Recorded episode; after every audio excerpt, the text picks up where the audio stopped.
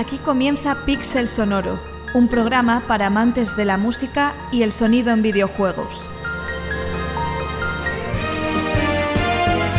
Junto a Iván García, iniciaremos un viaje por la historia de algunos de los títulos más icónicos, explorando sus mundos sonoros. Nos transportaremos a nuevas dimensiones musicales. Visitaremos cada uno de sus callejones. Y aprenderemos de las mentes que han hecho del videojuego una nueva forma de composición. Si te apasiona este mundo, pulsa cualquier botón para comenzar. ¿Nos acompañas?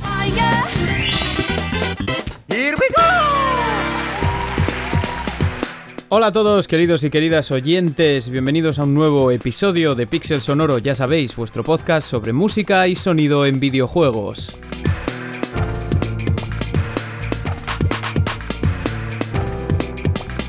Venimos muy fuertes hoy, ya lo veis por la duración del capítulo, que es mayor a la media tal vez, pero no es baladí, hay buenos motivos. Continuamos y terminamos de momento con la serie de entrevistas a compositores que fueron sumamente relevantes para la industria del videojuego durante el periodo temprano, digamos. Ya tuvimos a César Astudillo Gominolas y a José Antonio Martín Tello previamente, en dos programas que recomiendo sobremanera si os interesa la historia del medio en España. Y pues hoy añadimos todavía más leña al fuego porque nos visita una de esas figuras que son únicas. Todos lo son, por supuesto, pero digamos que la década de 1990 fue dura para la industria del videojuego en España, durísima, de hecho, y no hubo mucha gente que pudo dedicarse a componer música a nivel comercial o profesional, digamos. El caso de José Antonio Martín Tello y Dynamic Multimedia con los PC Fútbol fue uno de ellos, por ejemplo, pero también el de un estudio barcelonés llamado Beat Managers, que tuvo la ocasión de trabajar con consolas de Sega y de Nintendo. Y en esta ecuación entra nuestro invitado, el célebre Alberto González Macalvi, hoy productor y hombre para todo en la productora y editora Abilite. Alberto fue probablemente uno de esos pocos supervivientes, como digo, que además trabajó con las consolas de sobremesa de Nintendo, Nintendo Entertainment System y Super Nintendo, y más estrechamente quizá con Game Boy, una plataforma que conoce muy bien y hoy nos va a contar muchas cosas sobre esto. Pero hay mucho más, y también hay sorpresas, ya veréis, de hecho, con sorpresa vamos a empezar. Acompañadnos.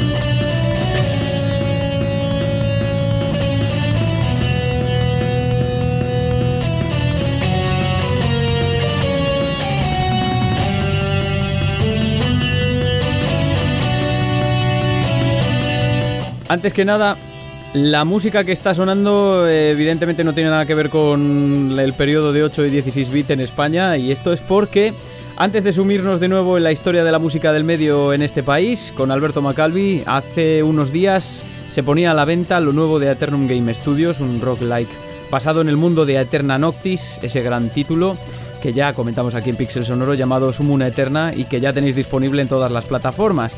Por eso suena este tema, Rock and Roll Crown, buen título. para ser el primero. Buen título de la banda sonora oficial que también tenéis disponible en streaming. Y hoy os vamos a proponer por primera vez de la historia del programa un sorteo de una clave de Sumuna Eterna entre todos los oyentes de Pixel Sonoro gracias al estudio y a Fernando Sánchez, cofundador de Eternum Game Studios, que ha tenido a bien contar también con este podcast para promocionar el juego. Y para que esto no fuese algo simplemente formal, he tenido a bien, y él, tenido ha tenido a bien venir también haciendo un esfuerzo, volver al programa al, maestro Juan Ignacio Teruel, Nacho Teruel, compositor de la música de Eterna Noctis y de Sumuna Eterna también, por supuesto. ¿Cómo estás, Juan Ignacio? Que estás ahí en las, en las oficinas que tienes que hablar bajito. ¿Qué tal? sí, va muy buena. Pues nada, saludar y aprovechar para saludar a toda la gente que te sigue y nada, y darte las gracias por contar conmigo de nuevo pues en este caso para hablar un poquito de la música de Summon. Nada, a ver, gracias. Aquí, la verdad que todo bien, ¿eh? estamos Recién salidos del horno estamos. Gracias a ti porque yo, vamos, ha sido como muy un poco apresurado esto. Eh, yo, además estáis a tope ahora con diversas cosas que igual comentamos, pero oye, eh, la verdad es que, vamos, te, lo agradezco infinitamente. Que por cierto, acaba de salir hoy la banda sonora que ayer amenazaba a Fernando con publicarla y oye, justo a tiempo para que la pongamos aquí, ¿no? Perfecto, pues sí, sí, eso ha sido como no, yo creo que era el momento, yo creo que, el tema de que Pixel Sonoro quisiera contar con nosotros, pues yo creo que ha sido el momento ideal, ¿no? Es decir, mira, podemos compartir ya que la música sale, que va a estar disponible para todo aquel que quiera escuchar un poquito. Sí, sí, sí, nada, es que además se ha publicado hoy mismo, estamos grabando día 20 de septiembre, se ha publicado justo para, que vinieses tú. Eh, ¿qué, te iba, ¿Qué te iba a decir? Oye, yo he estado ya ojeando, he, escuchado ya casi todo, hay 33 temas en la banda sonora, pero bueno, he estado también ojeando el juego, no he jugado, sigo con Eterna Noctis, de hecho, porque soy así de malo. Es, son, juegos son juegos complicados, ¿eh? Además... Además, Fernando es una persona que en redes sociales se vanagloria de lo difícil que es el juego. Cuanto más peor, ¿no? Como decía casi eh, parafraseando a Rajoy. se decía así, cuanto, cuanto peor mejor. no soy jugador, así que yo como soy muy malo, eh, ya te digo que yo, bueno, a mí me queda mucho todavía para, para terminarme a Eterna Noctis, ya te digo. Pues, pues sin haber acabado, si no habéis acabado todavía Eterna Noctis, llega a Sumuna Eterna, que es eh, tipo roguelike, ya lo decía antes. Y oye, ¿cuál, así para resumir, cuál dirías que son las, las principales novedades a nivel musical del juego con respecto a Eterna Noctis? Yo tengo ya algunas conclusiones después de sacar la banda sonora, pero así unas novedades en plan rápido. Bueno, pues nada, en principio Iván, lo que la intención, si, si te pones a ver directamente lo que es la, la portada de, eh, Summon, pues ya ves que el rey en esta ocasión tiene otro look, Sí. Un look un poquito más eh, desenfadado, tiene el pelo largo y tiene una espada al hombro que pues, si le ponemos una guitarra eléctrica también creo que, le, que hasta le quedaría bien, ¿no? O sea que quizá que tiramos por ahí, un, poquito de, música más, más cañera, entre comillas, ¿no? Podemos decir que es un poco más rockera y tiene un poquito más de, de, punch, ¿no? Para, para que sea esa época un poquito más eh, cañera del propio Rey de la Oscuridad. Así abre, de hecho, o sea, tiene mucho tiene sentido porque un roguelike mm, va de avanzar y morir y todo el rato que cambien los elementos. Entonces, oye, es una experiencia que promete ser mm, bastante fuerte. Eh, pero aparte, es cierto que habríamos con eh, Rock and Roll Crown y tal o sea, ya esa intención está ahí, pero aparte, yo lo que he visto también es que habéis tenido trabajo con varios biomas, por decirlo de alguna forma, ¿no? Porque va de cambiar pantallas relativamente rápido. Y oye, eh, empezamos con temas eh, tipo desérticos, arabescas. También hay, por ejemplo, Dojo Fighter. Me sorprendió que era como casi como la música de Chun-Li de Street Fighter, ¿no? Exacto, exacto, esa es la idea. Sí, sí, o sea, ¿cómo, cómo ha sido esto también? Cambiar mucho de. Pues igual, claro, claro, ya lo está diciendo perfectamente, ¿no, Iván? Pues si, si vamos a andar en diferentes tipos de biomas, en diferentes mundos, pues que, la música acompaña a cada uno de ellos y, y también, pues como siempre, haciendo guiños, haciendo algún tipo de referencia, pues algún tipo de música concreta, si nos movemos por Venecia, la música pues se va a contar un poco también, pues no sé, por decirte algo, pues hay que, meter a Vivaldi, que fue un músico de Venecia, o, meter algo de clásica, ¿no? Como puede ser eh, Quien mueve los hilos, por ejemplo, es, eh, es el toque de la patética de Beethoven.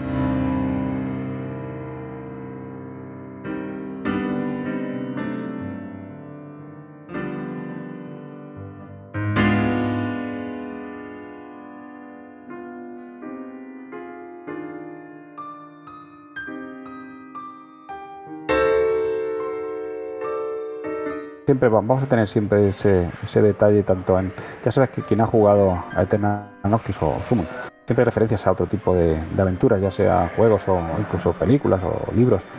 Pues de alguna manera siempre hacemos un guiño también a, eso no entonces en, en Summon sí que veréis también en algún tema que viene ese toquecito de balada heavy con, con un riff que te puede sonar a, a Guns N' Roses o te puede sonar también por ahí alguna cosa juega no un poco y que da juego para ello Qué bueno, ostras. Eh, eh, o sea, para los amantes del rock como yo, la verdad es que he estado escuchando un poco la banda sonora y Eh, tiene todo eso, los detalles que nos has contado, Vivaldi, Beethoven están por ahí y desde luego también algunos motivos de, y temas de Eterna Noctis, por lo menos por lo, por lo que he escuchado yo, ¿no? Sí, sí, sí.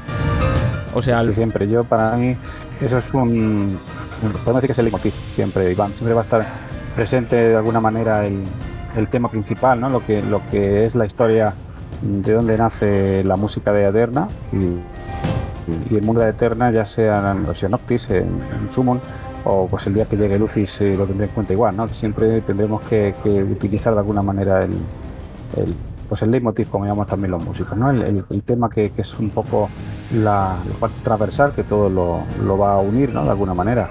Y también tiene sentido que podamos escuchar esa melodía que te digas, ah, esto me suena, ¿no? Esto es decir, esto es de, de, Eterna Noctis. Sí, porque es, esa es la intención, ¿no? que el jugador también y el, el, escuchante, en este caso, cuando estés jugando y lo estés escuchando, que te lleve, a, te transporte un poco a esa melodía principal y a esos temas principales de nuestro juego, ¿no? que en el fondo es, la idea. ¿no? Qué bueno, oye, y estaréis ya, por supuesto, lo hablábamos off the record, pero tenéis que estar ya a tope con, con Eterna Lucis, vamos, lo has dicho tú y con los DLCs, ¿no? Con la música y... Bueno, en principio estamos centrados ahora, eh, tenemos eh, próximamente, pues acabamos de sacar Summons, que acaba de salir, hablamos del día Claro, claro, claro. Y tenemos a la vuelta de la esquina, tenemos eh, Virtuoso, que va a ser también un DLC que creo que ya pues habéis podido ver por ahí la, la publi y, de aquí a nada pues estamos, estamos con ello. Y ya pues ya llegará Lucis después y, y son proyectos, ¿no? Este estudio lo mejor que tiene es que, no para de, crecer y de crear, ¿no? Porque las mentes pensantes son son inteligentes, son muy inteligentes y saben hacer mucho y tienen mucho que decir y en cada momento también pues el equipo está dispuesto a, ir creciendo. Entonces pues nada, tenemos proyectos en marcha, pero bueno, ya te digo que ahora mismo nuestro centro de atención después de, de Noctis es Summon, que acaba de verdad, que es que acaba de salir, estamos centrados 100% en perfeccionar y que esté todo bien. Y, y, manos a la obra con el siguiente DLC que va a ser virtuoso y yo creo que también va a ser una gozada. Oye, y que además, eh, para la gente que piense que Sumuna Eterna puede ser considerado igual un juego, al ser roguelike más corto y todo eso, pero por la extensión de la banda sonora, ya solo la oficial publicada, 33 eh, tracks, ya me dirás, os habéis pegado también buena paliza, ¿no? Bueno, sí, sí, la verdad que sí. que, aquí se suele desarrollar el todo del contenido que, que haya, ¿no? Que haya, que sea variado y que tenga muchas opciones y claro, intentamos que la música igual. Yo entiendo que un roguelite en el momento en que te empiezas eh, a jugar una parte volverás a ese lugar o de forma aleatoria te vas a ir moviendo en diferentes zonas, pues cuanto más amplio sea el recorrido mejor y cuanto más música mejor, porque si no pues no deja de ser monótono que escuchemos siempre lo mismo, ¿no? Entonces intentamos pues eso, que haya variedad y que haya en este caso 33 cortes, que yo creo que, que bueno, pues da juego también a acompañarte en cada momento del, de la aventura y, nada, yo pues la verdad que espero que os guste, Iván, a vosotros. Sí, que, no te, que, no te, que, no te, también que la, que, la, que la música ayude a que el juego no te, no te frustre ya más de lo que ya te va a frustrar en general, porque ya sabes que a lo que te enfrentas, ¿no? Que eso es, es el, el, como lo difícil para, para también para el compositor, es decir, hay que hacer algo que, que bueno, que esté ahí y que, y que sea a la vez memorable, pero que a la vez no estorbe, ¿no? Y entonces, bueno, me imagino que tú también has tenido que jugar un poco con eh, mezclar temas más ambientales con temas igual en los que la, la, melodía y la orquestación tienen más peso, ¿no? Sí, sí, sí, como siempre. Eh, hay que buscar el, que todo esté acorde con lo que estamos haciendo en cada momento. Ya sabes tú que eso es lo más lo, mágico también. ¿eh? que, bueno, sobre un trabajo visual, el poder añadir eh, de forma auditiva en lo que acompaña, en lo que haya alrededor, pues que, esté cerca o por lo menos se acerque a lo que, a lo que pretendemos y disfrutar ese, ese viaje, ¿no? Bueno, pues dicho esto, oye, eh, vamos a. Voy a decir cuáles son las bases para acceder al sorteo. Vamos a sortear una clave que nos ha facilitado a Eternum Game Studios y eh, lo vamos a hacer, lo voy a hacer entre todos los comentarios que escribáis los oyentes a cuatro vías, cuatro, ¿eh? O sea, para que no haya excusas. En primer lugar, los comentarios a Evox y Spotify. También podéis hacerlo en la publicación del programa que salga en eh, X Twitter y de igual modo escribiendo directamente al correo, o sea, pixelsonoropodcast.gmail.com en caso de que no tengáis nada de los otros dos, que lo dudo, pero bueno, hay gente que escucha en otras plataformas y tal. Vale, en los comentarios pues estaría bien que especificaseis para qué plataforma lo queréis y en caso de que sea la red social en X Twitter pues eh, que etiquetéis también al estudio a, Eternum, a Eterna The Game es en, Twitter y que lo sigáis y que retuiteéis si lo, si lo consideráis conveniente. Yo no obligo a retuitear ni nada de eso, pero hombre, estaría muy bien precisa, para, para, para todas partes. Tenéis dos semanas y yo mismo me voy a encargar de anunciar el ganador en el siguiente programa y de contactar directamente en caso de que tenga las vías para ello, que sería lo normal. Normalmente puedes contactar con todo el mundo, pero por ejemplo Spotify no permite responder a mensajes. Si es el caso y eh, alguno de los oyentes de Spotify es el acertante o digo el, el ganador, pues entonces yo lo anunciaré en el siguiente programa para que contacte conmigo a través del correo, por ejemplo. Y nada, Juan Ignacio, de verdad, muchísimas gracias por el esfuerzo, que yo sé que además estás acabando ahora la jornada, que, que, descanses. Oye. muchas, muchas gracias y pedido disculpas en algún momento, pues el sonido ambiente estamos aquí en el, todo el equipo, o sea, en el estudio. sí, ya te, ve, te vimos que estás ahí a tope. Que, que os entra algo de sonido ambiente normal. Pero bueno, pues nada, que gracias Iván de nuevo por, contar conmigo y por contar con, nuestro equipo. No, no, no, yo... yo espero que, sí. de verdad que lleguéis todos, que, todos los que te escuchan, que podáis probar la, emoción y vivir un poquito la aventura de Summon, que yo creo que va a ser una gozada, creo que va a gustar a todos. Y bueno, pues que la música os acompañe, que también es importante, ¿no? Que no nos falte nunca. No, no, por supuesto. Y oye, Juan Ignacio, eh, cuento contigo totalmente para para cuando tengamos la, nueva entrega, para cuando tengamos Lucis, que, es, que es una cosa que, yo creo que espera mucha gente, ha sido un juego de éxito, es una franquicia con mucho, que tiene mucho cariño detrás, se ve en la música y se ve también en el apartado artístico y en todo prácticamente, ¿no? Y oye, eh, si aceptas la invitación y yo sigo haciendo esto, que espero que sí, aquí te espero para Lucis. Claro que sí, cuenta con con nosotros para lo que necesites. Ya te digo que igual lo próximo que será virtuoso, pues si en algún momento tienes algo igual hablar de sobre el DLC, alguna cosa que te apetece, aquí me tienes lo que necesites. Son temas que también eh, se van a retocar y voy a hacer algunos remaster de, de algunos temas, o sea que puede ser bonito también eh, ah, hacer una visita a algunos de los temas que, van a salir en el siguiente DLC, pues puede ser que os guste. Qué bueno, qué bueno, Juan Ignacio, de verdad. muchísimas gracias pues por, haber, por haber venido. Gracias a ti, un saludo a toda tu gente y nada, que estamos siempre dispuestos a lo que necesitéis y que disfrutéis mucho.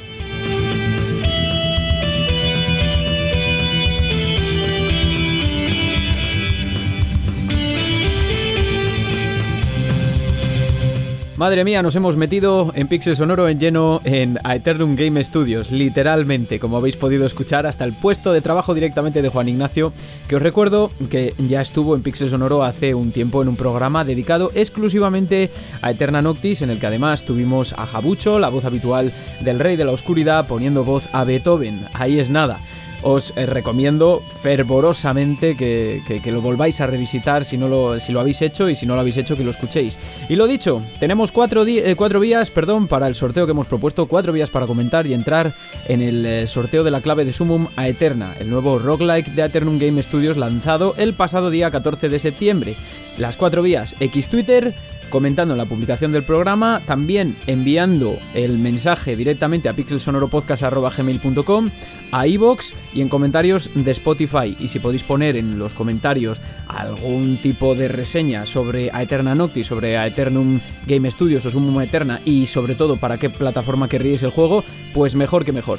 Tenéis dos semanas para hacerlo y eh, lo dicho, anunciamos ganador o ganadora en el siguiente programa o contacto yo si tengo la posibilidad directamente con el ganador. Por supuesto, que os recomiendo, vamos, por eh, eso es, eso es normal, os recomiendo adquirir su Muma Eterna, sobre todo si os gusta el desafío, y lo mismo con Eterna Noctis, que ya es un clásico, yo creo, de los Metroidvania españoles, una pasada. Y ahora sí, queridos y queridas oyentes, viajamos al pasado hacia la edad de oro del software español y más allá con el gran Alberto González Macalvi.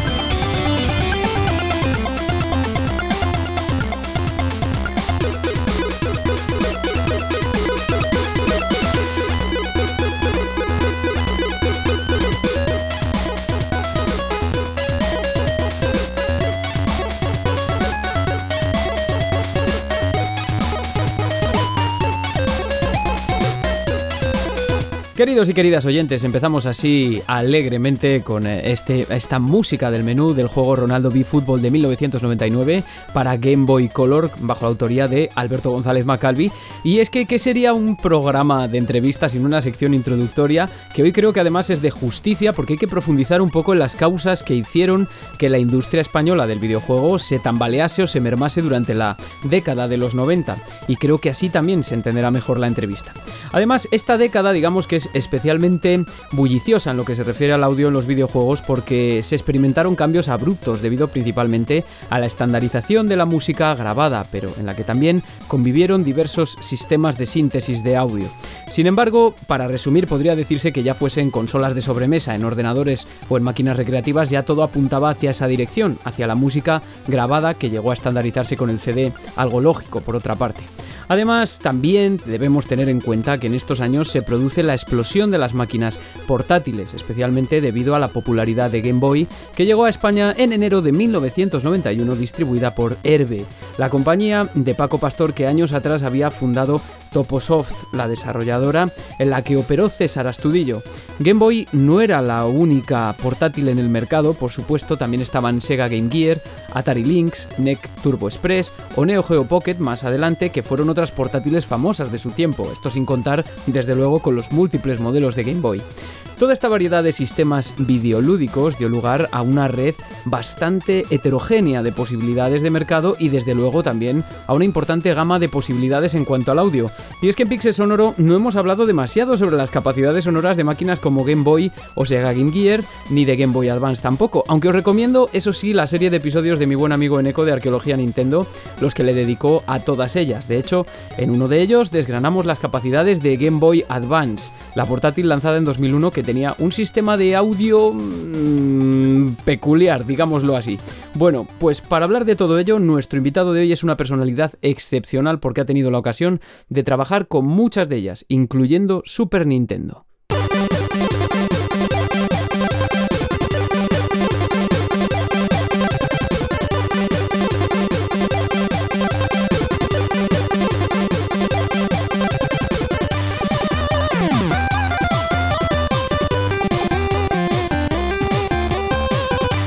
Y quizá os preguntéis, ¿es el caso de Alberto González Macalvi algo fuera de lo común en lo que se refiere a la composición para estos sistemas que estuvieron conviviendo tanto de sobremesa como portátiles en los 90? Pues ciertamente podríamos pensar que sí, debido a que la producción de videojuegos en España descendió drásticamente a comienzos de esa década, al menos a nivel comercial, una vez se abandonaron los microordenadores de 8 bit y las consolas de Sega y Nintendo llegaron para copar el mercado.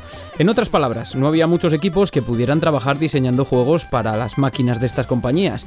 ¿Y qué es lo que provocó exactamente la crisis de la edad de oro del software español? Se pregunta Jaume Esteve en el final del segundo volumen de 8 quilates, una historia de la edad de oro del software español, que es un libro en dos tomos súper recomendable.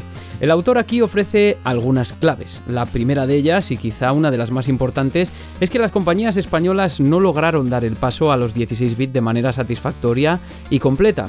Lo que era habitual, digamos, es que se desarrollasen versiones de los juegos de 8 bits para microordenadores como Commodore Amiga y Atari ST, pero ya, es decir, no había muchos desarrollos y no exclusivos.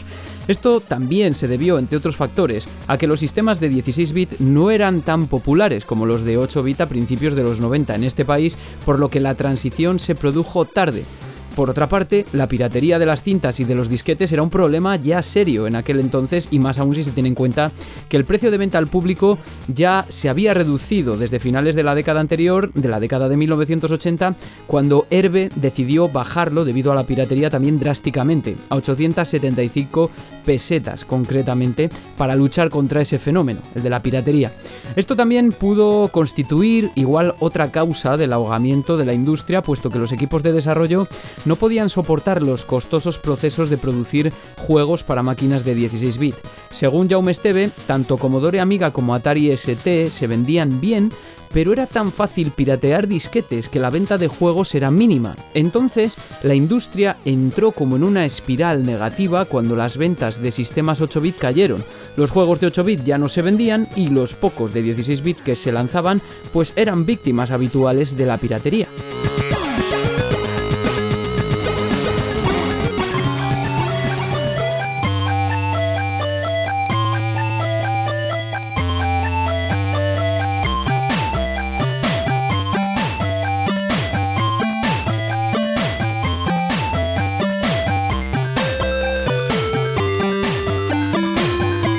El golpe definitivo llegó con el lanzamiento de Sega Mega Drive a finales de 1990 y de Game Boy en enero de 1991, a las que seguiría también Super Nintendo más tarde y ya estaba también Nintendo Entertainment System, consolas que no solo fueron mucho más exitosas, sino que empleaban un formato difícil de piratear y exigían mayores presupuestos de producción y mayores dificultades para adquirir licencias de desarrollo. Sí, Queridos y queridas oyentes, hacer música para juegos de estos sistemas era algo así como un privilegio, podríamos decir, en España en la década de 1990, porque no muchos estudios sobrevivieron a toda esta hecatombe.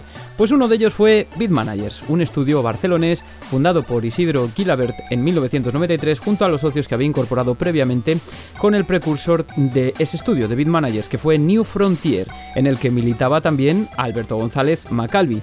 New Frontier fue un estudio dedicado a la conversión de videojuegos, en su mayoría, que a principios de la década pues empezaron a, a, colaborar con la famosa productora francesa Infogrames, que había sido fundada en Lyon en el año 1983. Seguro que por lo menos os es familiar el nombre, Infogrames, porque llegó a convertirse en una de las mayores publishers de Europa a finales de la década y ahora recibe el nombre de Atari SA. No os digo más porque no es el tema de hoy, pero es fascinante y ya os digo que tiene eh, una buena historia detrás. El caso es que en New Frontier fue donde Alberto González comenzó a afianzarse como programador multidisciplinar, músico y grafista, trabajando en conversiones de juegos para microordenadores de 16 bit a Spectrum, Amstrad y MSX. Lo que sucedió es que, tras la muerte comercial de estos sistemas, New Frontier se encargó de desarrollar juegos para Game Boy. El primero de ellos fue un juego llamado Pop-Up o Cool Ball, lanzado en 1992 con música de Alberto González Macalvi, que es lo que está sonando de fondo. Trabajar con Infogrames, digamos que fue una auténtica plataforma de lanzamiento para Bitmanagers a partir de 1993, porque eso permitió al estudio darse a conocer al mercado internacional y desarrollar juegos para plataformas como NES, Sega Master System, Game Boy, Super Nintendo o PlayStation, algunos de ellos célebres por estar basados en licencias de personajes de animación franco-belgas como Asterix y Obelix, Hugo, Lucky Luke, Tintín o Los Pitufos. Su buen hacer llevó al estudio a colaborar con grandes empresas como Acclaim, Sunsoft o Laguna. La producción de Bitmanagers fue muy extensa y con ella también la de Alberto González Macalvi, que nos lo estará contando en este programa, que tuvo por ende la ocasión de crear música para juegos lanzados en varios sistemas. Entonces, claro, echas una ojeada a la producción de Macalvi y te encuentras con títulos como Los Pitufos de NES, Asterix y Obelix de Super Nintendo, Tintín en el Tíbet de Game Boy, Spiro de Sega Game Gear y Game Boy, tres juegos para Game Boy de la franquicia Turok, ahí es nada, otro juego de, Asterix y Obelix Bass Demol que se llama para Game Boy Advance, algunos títulos para Game Boy de los Looney Tunes y también la programación de la música para la conversión a PlayStation de Radical Bikers, que es el célebre arcade de reparto de pizza de Gaelco, quienes por cierto adquirieron Bitmanagers en 1998. ¿A cuántos de estos que he nombrado habéis jugado? Os animo a consultar de verdad el perfil de Alberto González Macalvi. Hoy en día, hombre, como dije antes, para todo en la empresa editora y desarrolladora Avilite, y que es un perfil que adjuntaré además en la descripción del programa, así como también la historia de Bitmanagers y también la de Infogrames.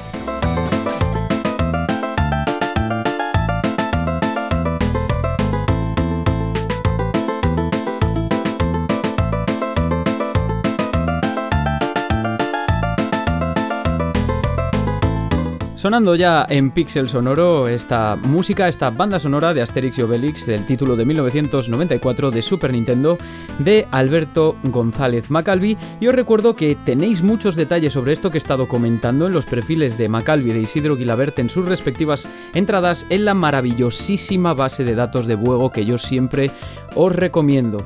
Y antes sí que me gustaría informaros de que en el momento en el que se grabó la entrevista pues andaba con la voz un poco cansada y que durante la charla pues estaremos escuchando la música de Macalvi, por supuesto, pero en los primeros compases contaremos también con bandas sonoras de Salvinsky, Pentadrangle y de la gran Paula Fingerspeed que en no mucho tiempo estará también por aquí si Dios quiere, eso espero.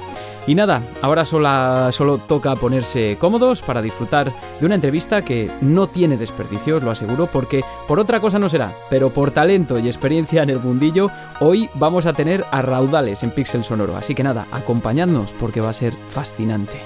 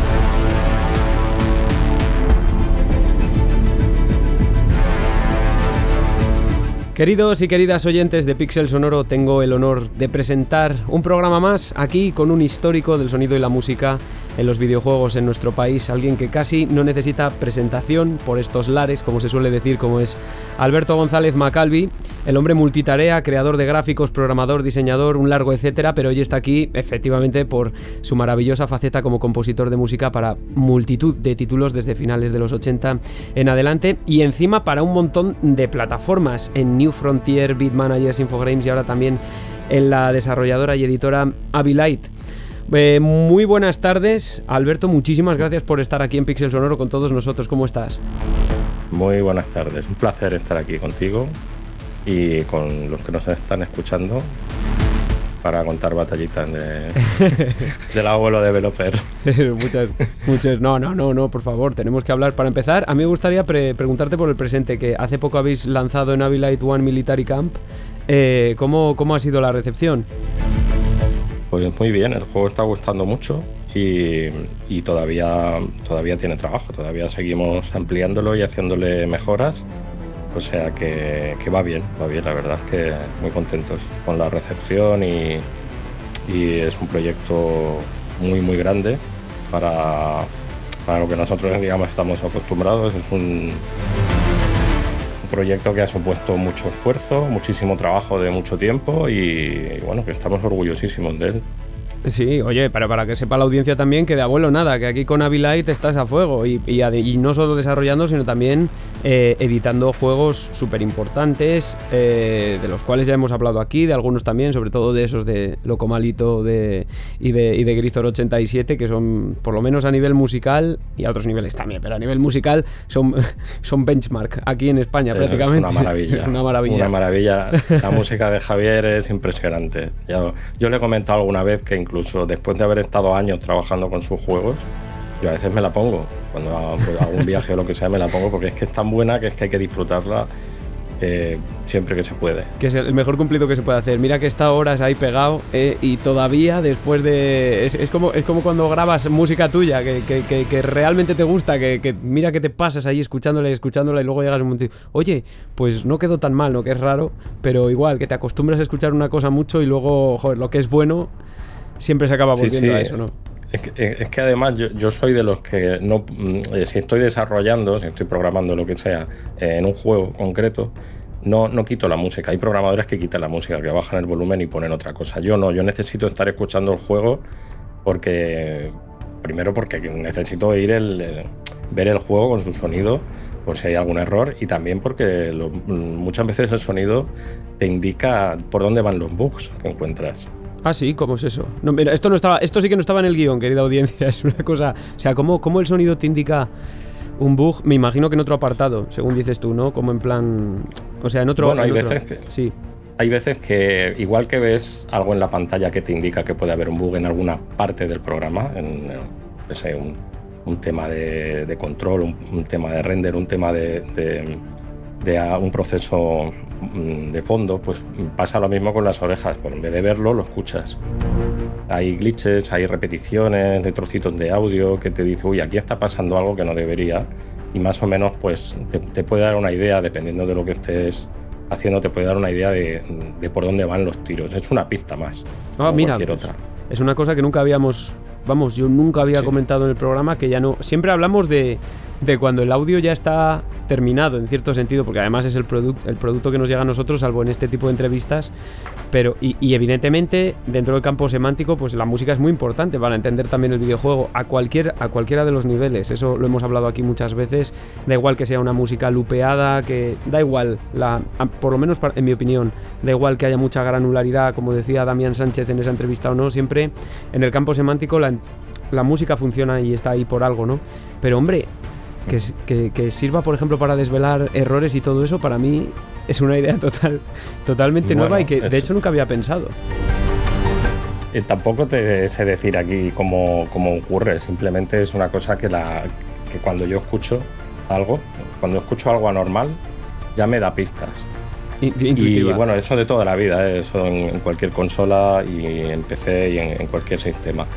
Pero bueno, no todo, como te digo, eso es porque yo como siempre tengo el sonido puesto eh, cuando estoy haciendo cualquier cosa. eh, si estoy programando o lo que sea, pues, pues yo me fijo en esas cosas. A mí me gusta mucho de, de buguear y encontrar bugs. es, muy gratificante. Donde, donde está el error está el placer, que siempre hay, hay veces que se, dice por ahí, ¿no? Que llama muchas veces más la atención el, el error que, que, lo que está bien colocadito. A veces sí, sí está bien puesto. Sí. eh, pues para empezar por, por, la, por el principio, eh, me pasaba lo mismo con las entrevistas casi a, sobre todo a César Astudillo, me va a pasar igual, ¿no? Que igual es, es una primera pregunta que es un poco tonta, pero yo creo que también en ciertos contextos tiene mucho sentido, que es ¿por qué, por qué Macalvi? Porque tú al principio eh, en los primeros juegos eh, firmas mucho, en varios juegos firmas muchos como Joe Macalvi, Macalvi, ¿por qué, ¿por qué esto? Pues ¿Cómo te lo diría? A ver, que me acuerde yo, tengo la rama un poco ya. no, es cuando nosotros estábamos haciendo juegos en New Frontier, eh, nosotros teníamos una vocación muy, muy internacional, ¿vale? Nosotros hacíamos juegos, digamos, eh, había empresas españolas muy famosas como Topo, Opera, eh, Dynamic, y, y, bueno, eran como muy españolas, ¿no? Se hablaba mucho de ellas, pero nosotros teníamos también otros referentes como, como por ejemplo las compañías inglesas como Ocean o, Imagine o otras, ¿no? Eh, yo qué sé, GraphCall, hay un montón. Y, y, bueno, nuestros nombres eran demasiado españoles, sonaban demasiado españoles. Luego también cuando empezamos a trabajar con, con Infogrames, pues más todavía, ¿no? Porque no sé, sonaba demasiado español. Entonces, bueno, pues nos, inventamos unos nicks, que los llamábamos, un, alias para cada uno. Y, yo me puse Macalvi, eh, Joe Macalvi, para completarlo. y luego estaba Cidro, que era Isidro Gilaber. Eh, estaba Fustor, que era José García. Y. ¿Cómo, ¿Cómo se llama? David Herrero era David. Bueno, cada uno David, tenía, claro, David era, David. David era, era David, pero con B y con, con Y. Ah, vale, vale. Ricardo, Ricardo Fernández, con el que todavía trabajo, eh, era Ricky, y Rubén era Robin, y bueno, mm, conforme iba llegando a la gente se ponía, se ponía el nick. Y era una forma de firmar pues menos, menos españolizada.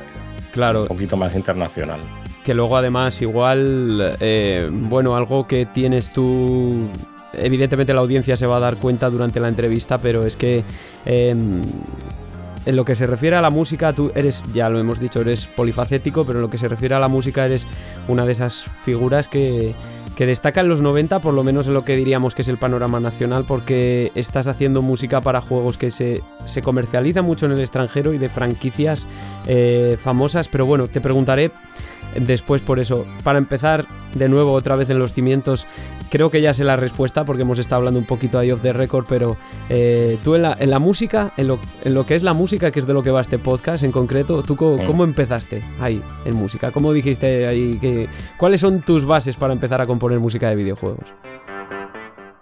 Eh, mi primer contacto fue con una flauta en el colegio con igual quizás 7, 8 años. Eh, cuando vivía en Melilla, porque he vivido en varios puntos de España. Y cuando vivía allí, pues recuerdo que teníamos clase de música y, una flauta. Y a mí me encantaba. Yo es que no, no podía parar de tocar la flauta. y para desgracia de mis padres, sí, eso te iba a decir. Me, me echaban a la terraza. Teníamos una buena terraza ahí, en el castillo de Melilla la Vieja. Impresionante el sitio. Y estaba yo ahí tocando la flauta todo el día.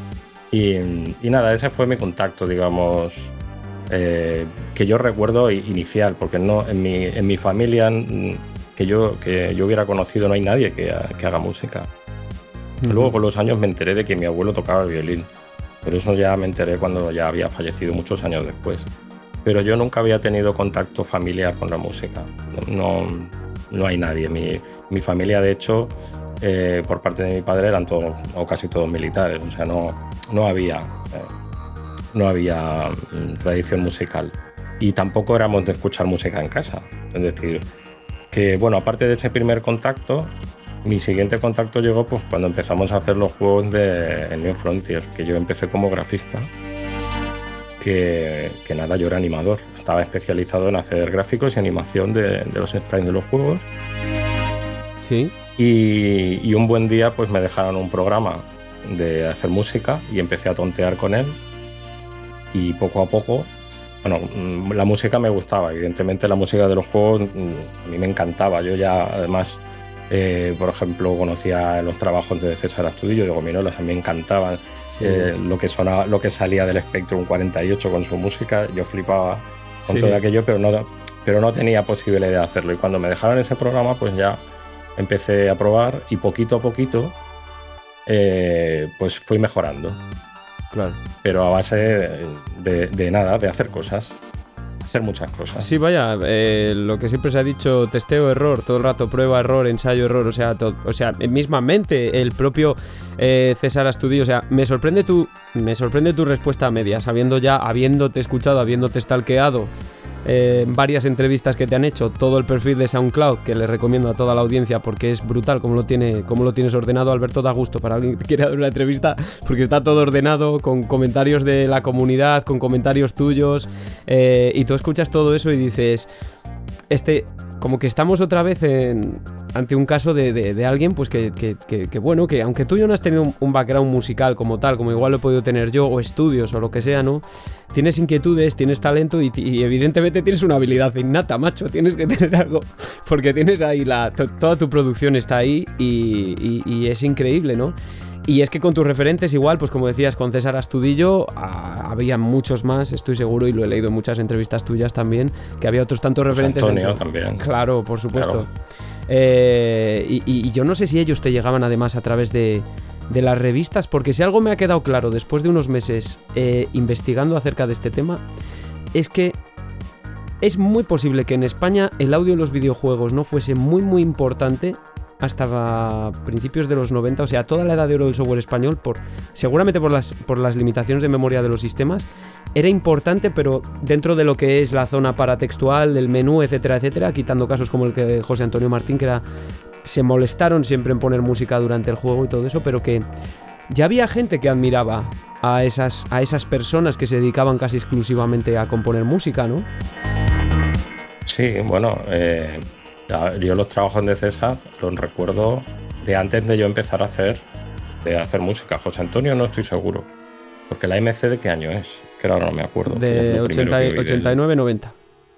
Pues por esa época yo ya había empezado a componer. Claro. Pero, pero en general, en general, yo aparte de César y José Antonio es que no conocía a nadie más. La música en los juegos de Spectrum, por lo menos en otras plataformas como Amstrad, pues no, no, no sé, supongo que estarían más elaboradas, pero en el terreno del espectro la música era bastante pobre en general. Sí. Desde mi punto de vista, o, sea, desde, o, desde mi experiencia. Entonces, ellos donde destacaban mucho porque tenían trabajos muy elaborados. Yo me fijaba sobre todo pues, en la gente de, de, la industria inglesa, sí. Ocean y, y, otros, que tenían músicos muy buenos, como por ejemplo David Whitaker, eh, Tim Folling, como no.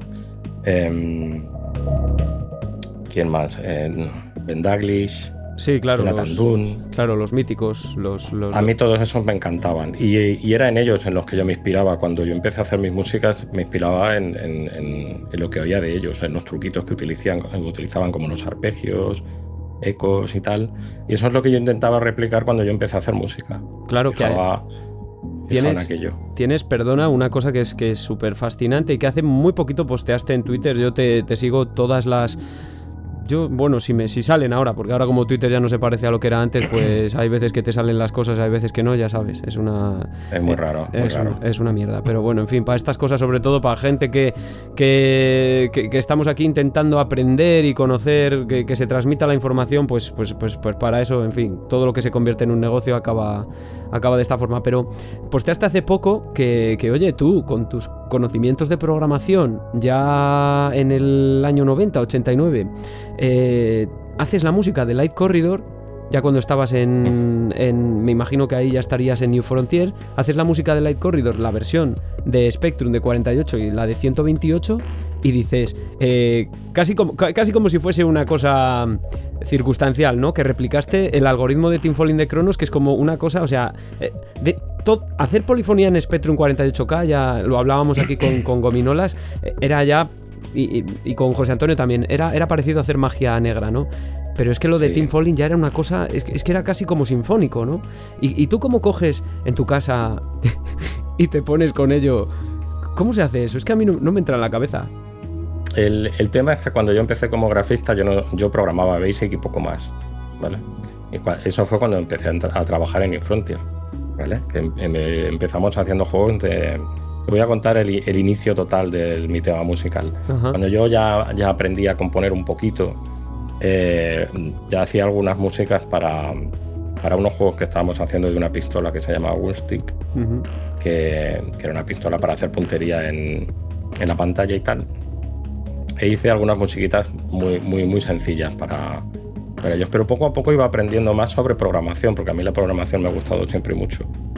Y, y, y a raíz de ahí, pues, y con los fuentes de una rutina de música que, que, pillé de una conversión a MSX que hicimos, empecé a analizar la rutina de música, a ver cómo funcionaba. Aprendí ensamblador con, con aquello. Aprendí ensamblador con una rutina de música, es decir, Estabais hechos de, otra, parte. mayormente. Yo la, claro, yo veía la, la, fuente, código ensamblador, cambiaba cosas, veía lo que hacía y iba, iba aprendiendo y haciendo mis propias modificaciones. Eso fue en la época en la que nosotros hacíamos conversiones de MSX y que nos pagaban cuatro pesetas por eso. Y, yo les hacía una música para la versión de MSX, porque normalmente las conversiones no la llevaban. Claro. Y yo hacía una música extra como bonus, digamos. ¿Vale? Y bueno, todo aquello me, me, me, permitió aprender mucho sobre programación. Y el caso de la rutina esta de música de, de Light Corridor, es que claro, yo en mi afán de aprendizaje, pues a veces desensamblaba cosas.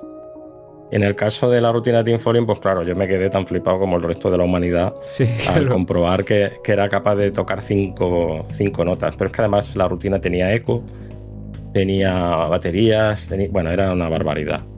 Y yo me propuse desensamblarla. Entonces cogí y me lo propuse, o sea, me lo propuse como un reto personal, no, no, para utilizarla en ningún sitio. Y, y, estuve desensamblándola y conseguí averiguar pues eso, cómo cambiar los datos de la rutina de música con todo el código fuente para yo crear mi propia canción. Y no solamente eso, sino que la modifiqué para que de la rutina tenía un canal de bajo, un canal de melodía, tres canales para hacer acordes y yo saqué uno de los canales de hacer acordes para hacer más melodía. Por eso en la música de Light Corridor hay un arpegio que se repite todo el rato que está hecho pues modificando la rutina.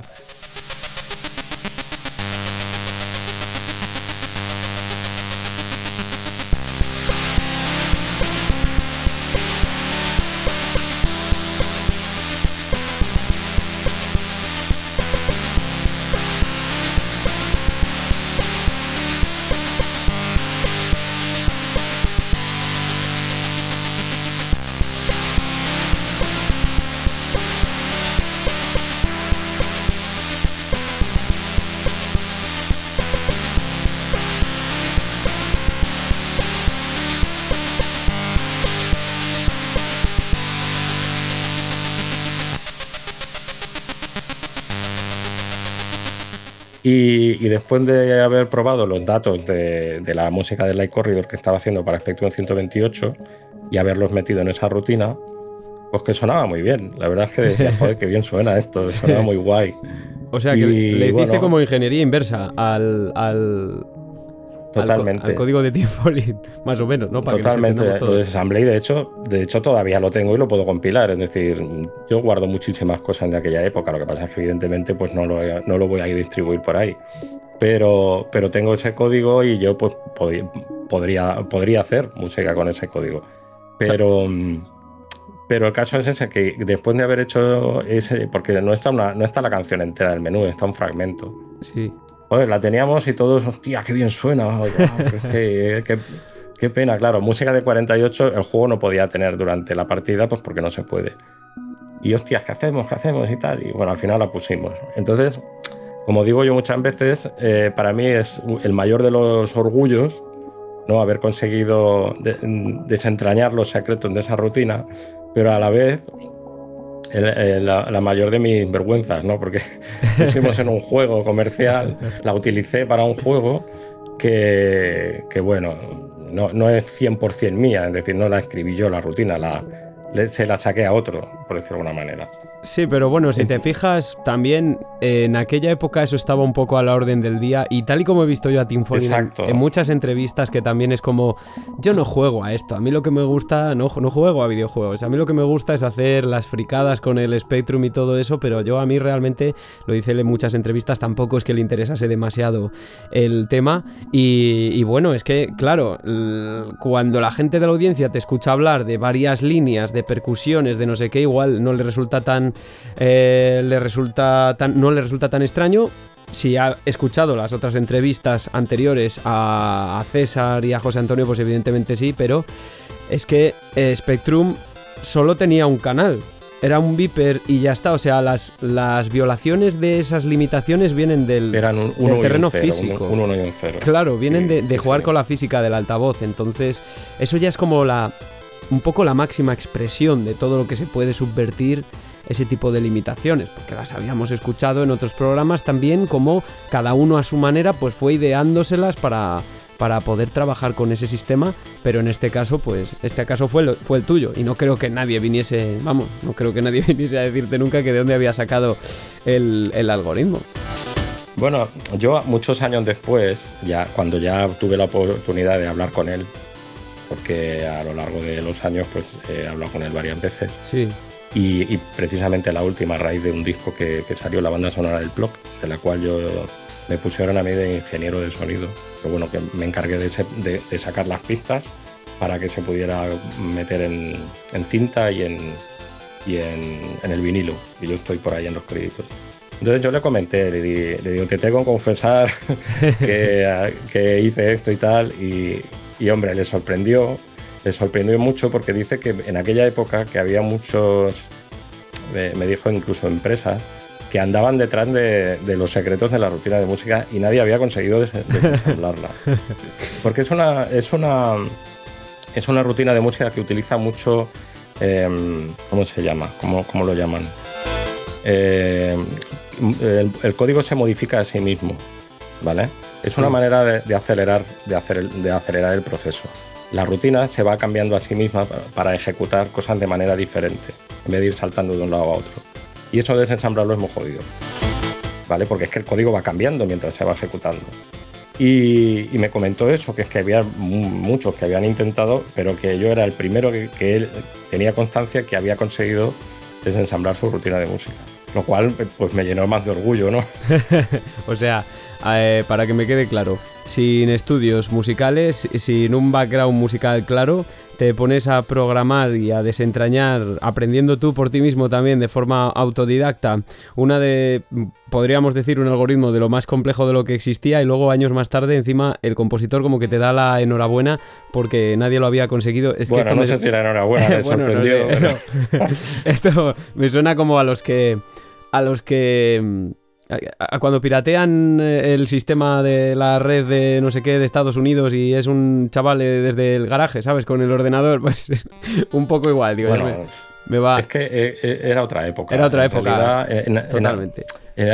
En, aquella época no había, no había escuela para nada y, la única manera de aprender era o que te enseñara otro o comprarte libros de estos que se podían importar nosotros de vez en cuando comprábamos algunos libros que, tenías que ir a una librería y encargarlo para programar Z80 o lo que fuera y, aprender, aprender pues, pues eso, probando cosas, o sea, eh, haciendo uno las cosas. No, no podías consultar en Google, no podías...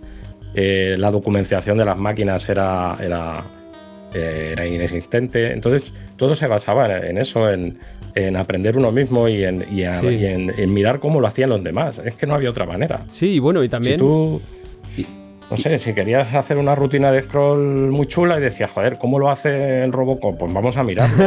y si, si, si tenías los conocimientos necesarios para desentrañar esa información mirándolos el código, ¿vale? Primero desensamblándolo, que tampoco era fácil, fácil pues, pues ya aprendías y decías, ah, pues esto igual lo puedo mejorar o lo puedo utilizar de, esta otra manera y adaptarlo a mis necesidades.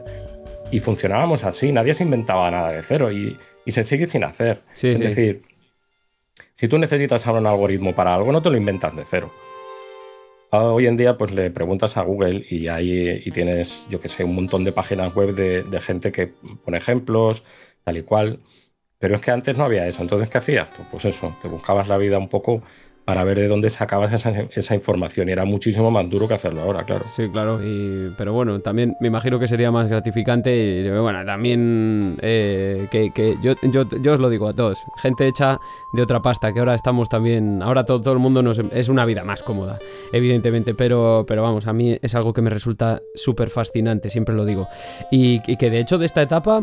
Eh, bueno, ahora te preguntaré por Compact Editor, pero antes es que he visto, eh, por ejemplo, dices tú, te fijas en otros, pero hay algo que a mí me ha flipado de la banda sonora de Hostage y de cómo funciona. Mm. Por ejemplo, que es eh, yo estuve, he estado viendo como me pasa con la mayoría de los invitados aquí, ¿no? Varios juegos, también a veces los pruebo, eh, miro la música, la escucho evidentemente también, pero eh, cuando se reduce la intensidad, cuando se, cuando se esconde el personaje, macho, es que eso me, mm. me, me flipaba porque al final es un hostage, ¿de qué año es? ¿Del 90? 90 y... 90. Lo hicimos, pues eso, el, el 80. Bueno, salió en el 90, lo hicimos pues durante el 89. Que es como de medio infiltración, pero que se reduce la intensidad de la música, ¿no? Cuando se esconde el personaje, que es que eso no.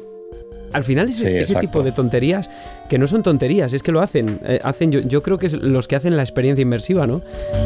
Exacto. es lo que marca la diferencia. exacto. Bueno, eso estaba en el juego original de Amiga. Nosotros hicimos la conversión del juego original de Amiga a Spectrum, que bueno, que era un juego entero hecho de nuevo, simplemente mirando la versión de Amiga, porque no teníamos. O sea, logra, bueno, es que no, no, lo único que podíamos hacer era ver la versión de Amiga e intentar replicarlo en el Spectrum haciéndolo de cero. Y estaba hecho así todo el programa, los gráficos, la música. Yo me grabé la cinta de la banda sonora del juego. O sea, teníamos la versión de Amiga en un disquete. Lo mirábamos. Yo me grabé la música en una cinta, me la iba escuchando, me la aprendía de memoria y luego la programé. Porque por aquel entonces no tenía el compact editor y la música había que picarla en el código casi. Tenía una pequeña ayuda por ahí con un tecladillo, pero pero era picar el código directamente, no tenía el Compact Editor, que me simplificaba mucho la tarea. Y era así, eh, el, grafista de los mapas eh, tenía una pantalla a un lado de la versión de Amiga o la de Atari, creo que era la de Atari, creo que eran muy parecidas, y al lado el Spectrum iba copiando al pixel a ojímetro, iba, miraba aquí, ponía aquí, y así digitalizar a mano. como quien dice. Música igual. Y era así. Y yo las, y las animaciones igual. Yo me las hacía a mi rollo y, diferentes, porque además eran.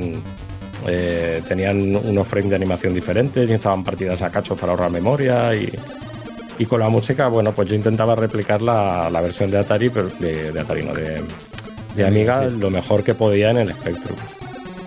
Joder. Es que, hombre, una cosa, otra cosa no, pero no os aburríais.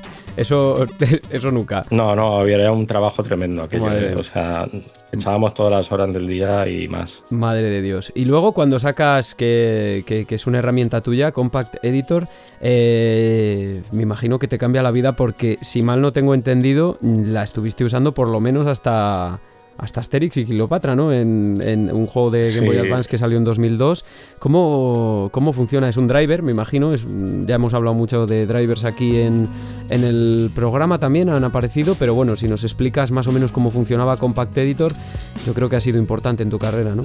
Sí, bueno, eh, eh, la razón por la que yo hice Compact Editor, empezando desde el principio, cuando, cuando yo componía música, eh, como te decía, tenía que picar las, notas en el código. Y eso, al no saber solfeo, pues bueno, yo trabajo en semitonos. Yo sé una nota, oigo la nota y yo sé si tengo que ir dos, cinco, mm, tres semitonos para arriba o para abajo para continuar la melodía, ¿vale?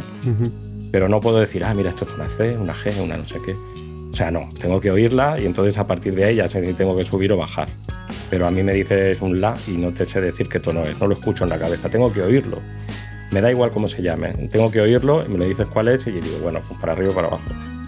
Y bueno, era muy tedioso. Explicar el código pues era muy, muy tedioso. Entonces yo utilizaba un programa que lo, redescubrí recientemente porque estuve tonteando con las cintas de Spectrum que tenía de aquella época. Y había un programa que se llama Music Box, con el que yo precisamente aprendí a hacer música. El mítico. Que, que resulta que lo modifiqué. Lo modifiqué a mi gusto para poder copiar y pegar trozos, que eso no lo hacía el original. Y, también para poder fuentear la música y crear, y crear la secuencia de notas para poderla meter, por ejemplo, en una rutina de música. No es que te hiciera la música, es que simplemente eh, es como coger un trocito de partitura, no, salen los instrumentos, salen las notas, la secuencia. Pero seguía siendo muy tedioso.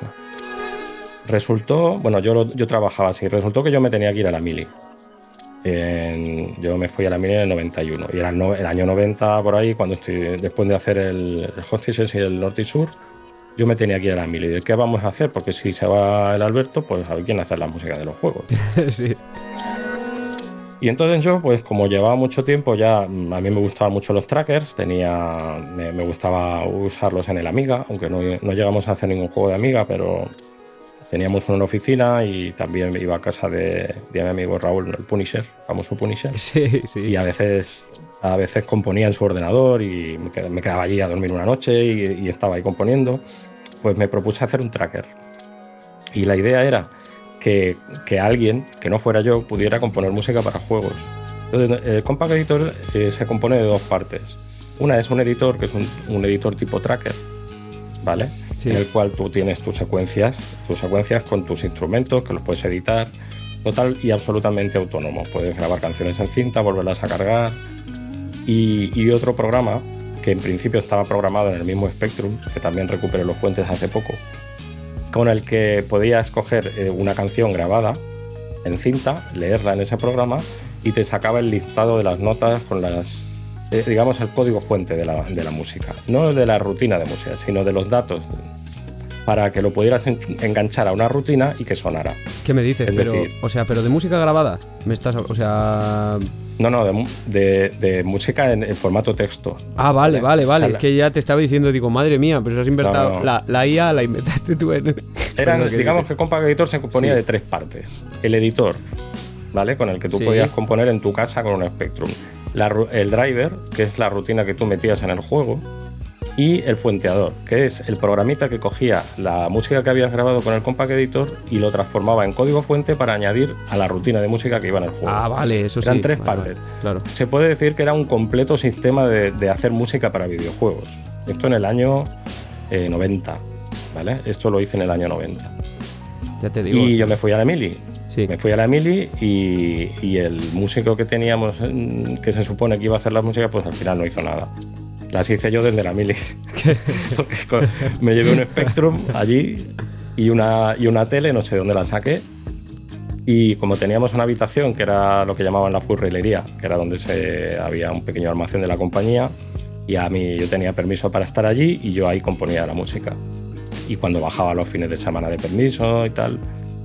O sea que al final lo acabé utilizando yo y, bueno, la verdad es que iba muy bien. Es que, como te digo, era un completo sistema para hacer música. Con su editor, con su driver y con su fuenteador. Y que te valía al final para componer para otras plataformas. O sea, tú te lo hiciste con vistas al futuro para poder utilizarlo siempre. O sea. Mm, bueno, no, exactamente. Es como que, ¿cómo te diría yo? Si tú, tienes, si tú escribes una partitura, la, la música, que la puedes interpretar pues, con diversos instrumentos, pero la partitura no cambia. Sí. No sé si me explico. Eh, lo que se generaba con ese programa era un código fuente que tú podías interpretar de diferentes maneras. En el caso de cuando empezamos a trabajar con Game Boy, por ejemplo, claro. la Game Boy tenía tres canales. No sonaban igual que el Spectrum, pero las notas podían ser las mismas. La secuencia de notas podían ser la misma. Lo que cambiaba eran los instrumentos. Entonces yo lo que hice fue hacer una rutina de música para Game Boy, pero utilizar los datos que salían del Spectrum. Es decir, si yo necesitaba, por ejemplo, eh, un canal de melodía, otro de bajo y otro de arpegios y acompañamiento, yo lo podía hacer en el Spectrum, luego lo ponía en la Game Boy y cambiaba los instrumentos para que sonaran bien en la Game Boy. Pero digamos que la, secuencia de notas era, era, era similar. Sí, pero tú básicamente lo que hacías también era eh, lo, lo, que es, de hecho, a mí me parece mucho más difícil a veces que componer, que es, entre comillas, vamos a decirlo así, instrumentar, orquestar para que eso suene bien en cualquier sitio, en, el sitio al que tú lo quieres destinar. Por, ejemplo, yo que sé, hablando así a nivel mundano, por ejemplo, si yo quiero hacer un arreglo para banda de rock, no puede ser lo mismo que si se toca en una banda de música de viento, en una de orquesta o en una, para que entiendan los, los, eh, los oyentes. Pero esto aplicado al hardware de diferentes plataformas, me imagino, ¿no? Aquí lo que había era un nivel de abstracción bastante importante. O sea, yo cuando componía, cuando componía ya tenía más o menos idea de cómo iba a hacerlo después. Yo solamente lo único que necesitaba, porque yo acababa teniendo que programar directamente en, el driver, sí o sí, porque para yo hacer las virguerías que hacía con el chip de sonido, tenía que controlarlo directamente. No era coger la música esa que salía del fuenteador y ponerla. Eso no funcionaba. Eso era simplemente una lista de notas que luego yo modificaba en el código fuente de la rutina. Porque me era más fácil que tener que picarla yo a mano. Venían de un programa donde me era más fácil eh, componer mientras oía las notas, oía la relación, oía los acordes, eh, sabía cómo quedaba la melodía, la variaba. Luego eso iba al código fuente y a partir de ahí ya modificaba en la máquina final. Es decir, pero yo cuando componía ya, ya tenía una idea de lo que iba a hacer luego en la máquina de destino. Claro, lógico. Lo que quiero decir es, es como el músico que compone una partitura y ya sabe cómo, o sea, no sabe evidentemente, pero calcula cómo va a sonar la sección de viento y la sección de, de lo que sea, porque en su, en su cabeza está sonando, en el papel no. Pues es lo mismo, yo en el Spectrum no está sonando lo que iba a sonar en la Game Boy, pero en mi cabeza sí. Entonces cuando yo lo metía en la Game Boy ya lo modificaba para que sonara como yo tenía en la cabeza y a veces pues me llevaba sorpresas y, sonaba mejor o no sonaba tan bien y tenía que hacer otra melodía que quedara mejor. Pues era una tarea de, abstracción bastante grande. Totalmente. Bueno, es que de hecho eh, yo diría que no es que lo hagan eh, cuando se hace música para otro tipo de, terrenos, lo que sea, y sobre todo para, evidentemente, para instrumentos reales. Es que yo creo que lo hacen todos los, lo hacemos todos los músicos cada vez que tenemos que componer algo, lo que sea, te lo tienes que imaginar porque es que si no eh, vas mal, es que lo tienes que tener en cuenta. Pues, es, claro. pues es exactamente el mismo caso, lo que pasa es que aplicado, digamos, a, las consolas. Yo compongo con un programa que suena de una cierta manera, pero ya me estoy imaginando lo que voy a hacer después. De hecho, el programa este no permitía hacer notas muy cortas. Eh, no, no, permitía cambiar, eh, digamos, la, el, tamaño de la nota dentro del mismo bloque. Vaya. Pero yo ya, yo ya sabía que iba a meter ahí un trilo, iba a meter algo. ¿Sabes? O sea, yo ya calculaba, digo, me toqué una nota, pero sé que luego lo voy a convertir en cuatro. ¿Sabes? Pero yo con que hubiera esa nota ahí ya puesta en el código fuente, luego era modificarlo y poner las cuatro. Y, era así como lo hacía. Mm, tenía un tiempo de composición en el programa y otro tiempo de adaptación a, la, plataforma final. Y así salieron proyectos como, bueno, creo que tu primer juego de Game Boy fue Pop-Up o Cool Ball, que creo que se llama de las dos formas, ¿verdad? Para, para Game Boy, pero luego a partir de ahí eh, por si hay algún oyente despistado que no sabe eh, la persona con la que estamos hablando que ha, que ha venido de aquí a Pixel Sonoro, o sea, es que hay, eh, en fin, franquicias como Asterix y Obelix, Tintín, Los Pitufos, Los Looney Tunes, Spiru, Lucky Luke Turok, también las, eh, algunos de, juegos de la franquicia Turok para, para, Game Boy, sobre todo a finales de los 90. En fin, es que, es que la producción es. Me detendría aquí caso por caso, pero en este. En este o sea, imagínate. Solo, claro, dime. Solo de Game Boy creo que hay 27. Claro, o sea, es que es. Solo, de Game Boy. Claro. Y luego están, pues eso, de NES, de Game Gear, de Super Nintendo 1. Oye, tú te basabas. Te basabas un poquito en las en las porque claro compusiste para muchas franquicias que, tenían serie de televisión que eran cómics también y, eh, te basabas en, la música de las de las series originales a, ver en algún caso me imagino que tú tuvieses licencia también para, para por ejemplo en músicas de menús y todo eso que he escuchado yo por ahí sí que un poco hacer guiños a, los temas de las series. Pero también te, suponía inspiración o cómo era eso o sea a mí me daría respeto también como música para ese tipo de de series que tienen tanto público detrás. Bueno, por aquella época no era igual, ¿eh? o sea, en aquella época con que sonara algo ya está, o sea, no, a mí nunca me... Bueno, alguna vez he tenido feedback, pero por lo general nadie me decía mucha cosa de, de la música que yo hacía, ah, suena bien y tal, o, yo qué sé, alguna vez sí que he tenido feedback, pero por lo general no.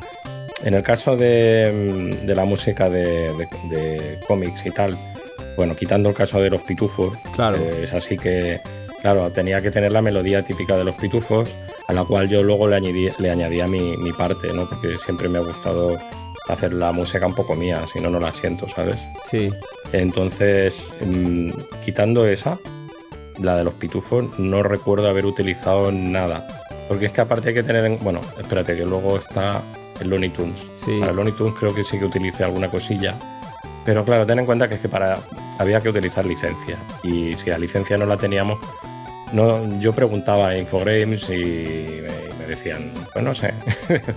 digo, mejor, mejor que no, mejor que te lo inventes. Y yo pues digo, vale, ya me, ya me va bien. Que a veces tener que adaptar.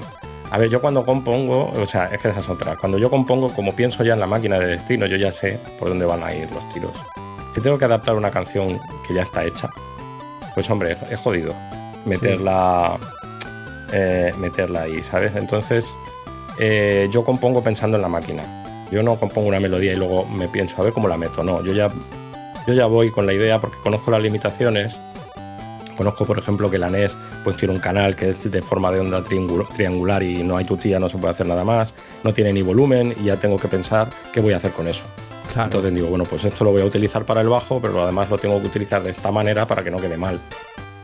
Yo me veía en situaciones me estoy yendo por las ramas. No, no, no. Es que, es que esto, es que esto, no te preocupes porque todo esto que estás diciendo tú ahora te lo iba a preguntar yo precisamente porque yo, eh, evidentemente, me voy mucho más para la rama teórica de la música. Este programa, pues todo el que lo siga sabrá que es así. Yo me voy mucho más para la rama teórica precisamente por las deficiencias de mi conocimiento técnico sobre cómo funcionan los chips de sonido, sobre programación. No está dentro de mi formación eso, entonces lo tengo que sacar de vosotros esa información, ¿no? Pero yo lo poco que sabía sabía que había diferencias notables entre componer para Nintendo Entertainment System y Game Boy y que hay muchas versiones que se hacen o juegos de las mismas franquicias que se hacen para la una y para la otra y que hay que hacer música para las dos, ¿no? Entonces yo también te iba a preguntar ahí cómo... ¿Y cómo bueno, es, eso, es que hay veces que, bueno, supongo que componiendo para cualquier instrumento pasa lo mismo, no puedes hacer una melodía de guitarra que son igual en uno, en un oboe, por ejemplo, pues dices, no, porque cada uno tiene su registro y tienes que, para sacarle provecho, eh, pues tienes que utilizar mm, las notas de cierta manera. El, como te decía, el canal triangular de la NES no tenía control de volumen, era solo una forma de onda eh, triangular y, había que ver qué haces con él. Pues bueno, pues lo, que yo hacía era el bajo. Pero no podía hacer el mismo bajo que hacía en la Game Boy, que tenía un control de volumen y tenía muchas más cosas. Con lo cual, en alguna ocasión, por ejemplo, de las dos bandas sonoras que hice, eh, de los Pitufos y del Asterix, las canciones son diferentes. En el caso de la banda sonora de Asterix es casi toda entera diferente. Sí. Porque no, no, vi la manera de trasladar lo que yo había hecho de Game Boy eh, a la NES y que sonara bien. Así que cogí y hice canciones nuevas. Lo cual no era común en la época porque es más tiempo y más esfuerzo. Pero, yo lo que quería es que sonara bien. Pero es que, a ver, en, ese sentido también prima un poco el sentido común en ese caso para ti. Dices, joder, es que si no se adapta, pero oye, si te gustaba la música de una y no se podía pasar para la otra y tenías que hacer, pues, pues oye, eh, creo que es algo habitual. De hecho, o sea, no es, no es habitual, no sé si en el mundo de los videojuegos, pero en cualquier otro lado es que si no te suena, pues no te sonó, ya está. Tendrás que adaptarlo de cualquier otra forma. Pero también para que se dé cuenta la gente de, de, en qué ambiente estás, cuando se dice, oye, no, es que este compositor hizo este. que hay que tener en cuenta como muchos factores, ¿no? Y entre ellos está el propio hardware y entre ellos también estará, por ejemplo, tu forma de trabajar con el estudio. También, en, qué, en qué, de qué manera te involucrabas tú en el proceso de desarrollo. Si tenías acceso al material original casi en tiempo real y a ti te podía inspirar, oye, pues podría hacer esto, podría hacer lo otro, ¿no? Eso cómo era también. Bueno, en aquella época eh, yo, yo tenía, yo me encargaba de hacer los sprites hasta o sea que unos años después que ya dejé, yo hacía sprites y música, con lo cual era mucho, mucho trabajo. En el Asterix, por ejemplo, pues sí, hice todos los sprites de todas las versiones y, bueno, todos no, tengo un poquito de ayuda. Y, y la música de, de, todas las versiones también. Y luego fue, Los Pitufos fue el último juego al que ya le puse sprite porque porque, empezamos a tener más de un juego a la vez. Claro, empezamos a trabajar más de un juego a la vez y yo no podía asumir tanto trabajo. Entonces, al principio éramos cuatro, cuando montamos Beat Managers. Que ya pasamos de ser New Frontier a Beat Managers, seguimos siendo cuatro, pero ya contratamos un grafista y yo ya me pude descargar un poco. Pero bueno, básicamente de la manera que se hacían los juegos era, como por aquella época trabajábamos con Infogrames, ¿no? Que eran los que, los que nos encargaron nosotros los juegos. Estaban muy contentos con nosotros desde la época del Spectrum y, cuando, y cuando empezamos a. O sea, cuando ya las máquinas de 8 bits se fueron al carajo, ya no tenían más vida, pues empezaron ellos con la consola, pues seguimos nosotros eh, haciendo, haciendo juegos para ellos. Y, básicamente, mm, al principio, lo que tenía, ellos tenían un diseñador que, digamos, que se inventaba el juego y, nosotros lo adaptábamos, ¿vale?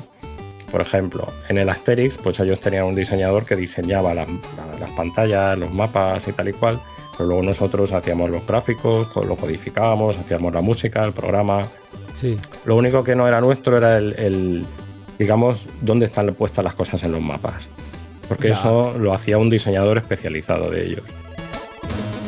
Y, la, ¿Y qué era? Pues nada, eh, vamos haciendo y, vamos, y vamos haciendo el juego cada vez mejor. O sea, cada uno tenía su trabajo, sabía lo que hacer y, funcionábamos, nada, mm, todos juntos. O sea, era una tarea de. Éramos muy pocas personas. Claro. Entonces, claro.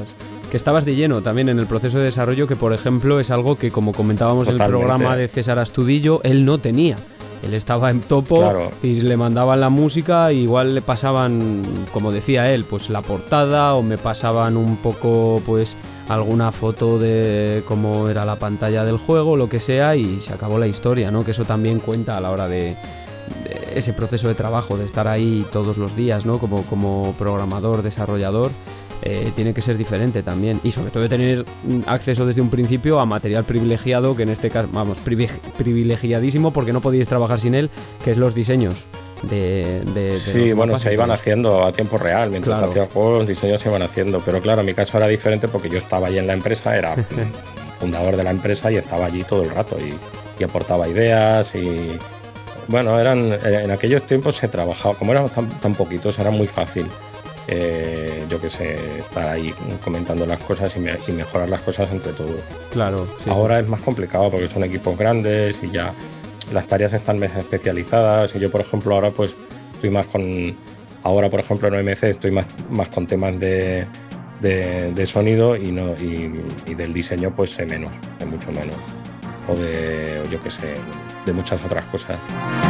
Pero en aquella época es que estábamos todos haciendo de todo.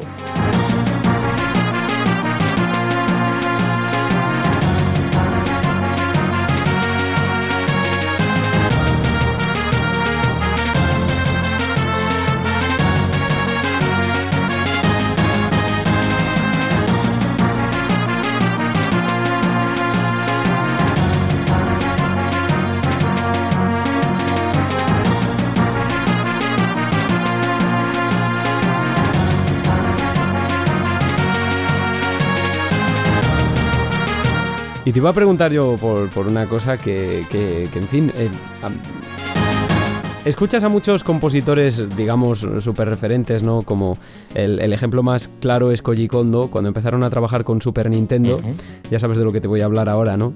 Hay un juego, Asterix y Obelix de Super Nintendo, que es, una de las bandas sonoras que a mí más me gusta de todas las que has hecho tú. No sé por qué, simplemente por gusto musical, ¿no? Pero em, cuando lees testimonios de compositores, ya te digo, referentes sobre todo Koji Kondo, que algunos de ellos tuvieron em, manifiestas dificultades para trabajar con los dos chips de, audio que tenía, que tenía Super Nintendo y todo el rollo de de la chips? De la, eh, tenía el chip y el, y el procesador, ¿no? El SPC 700.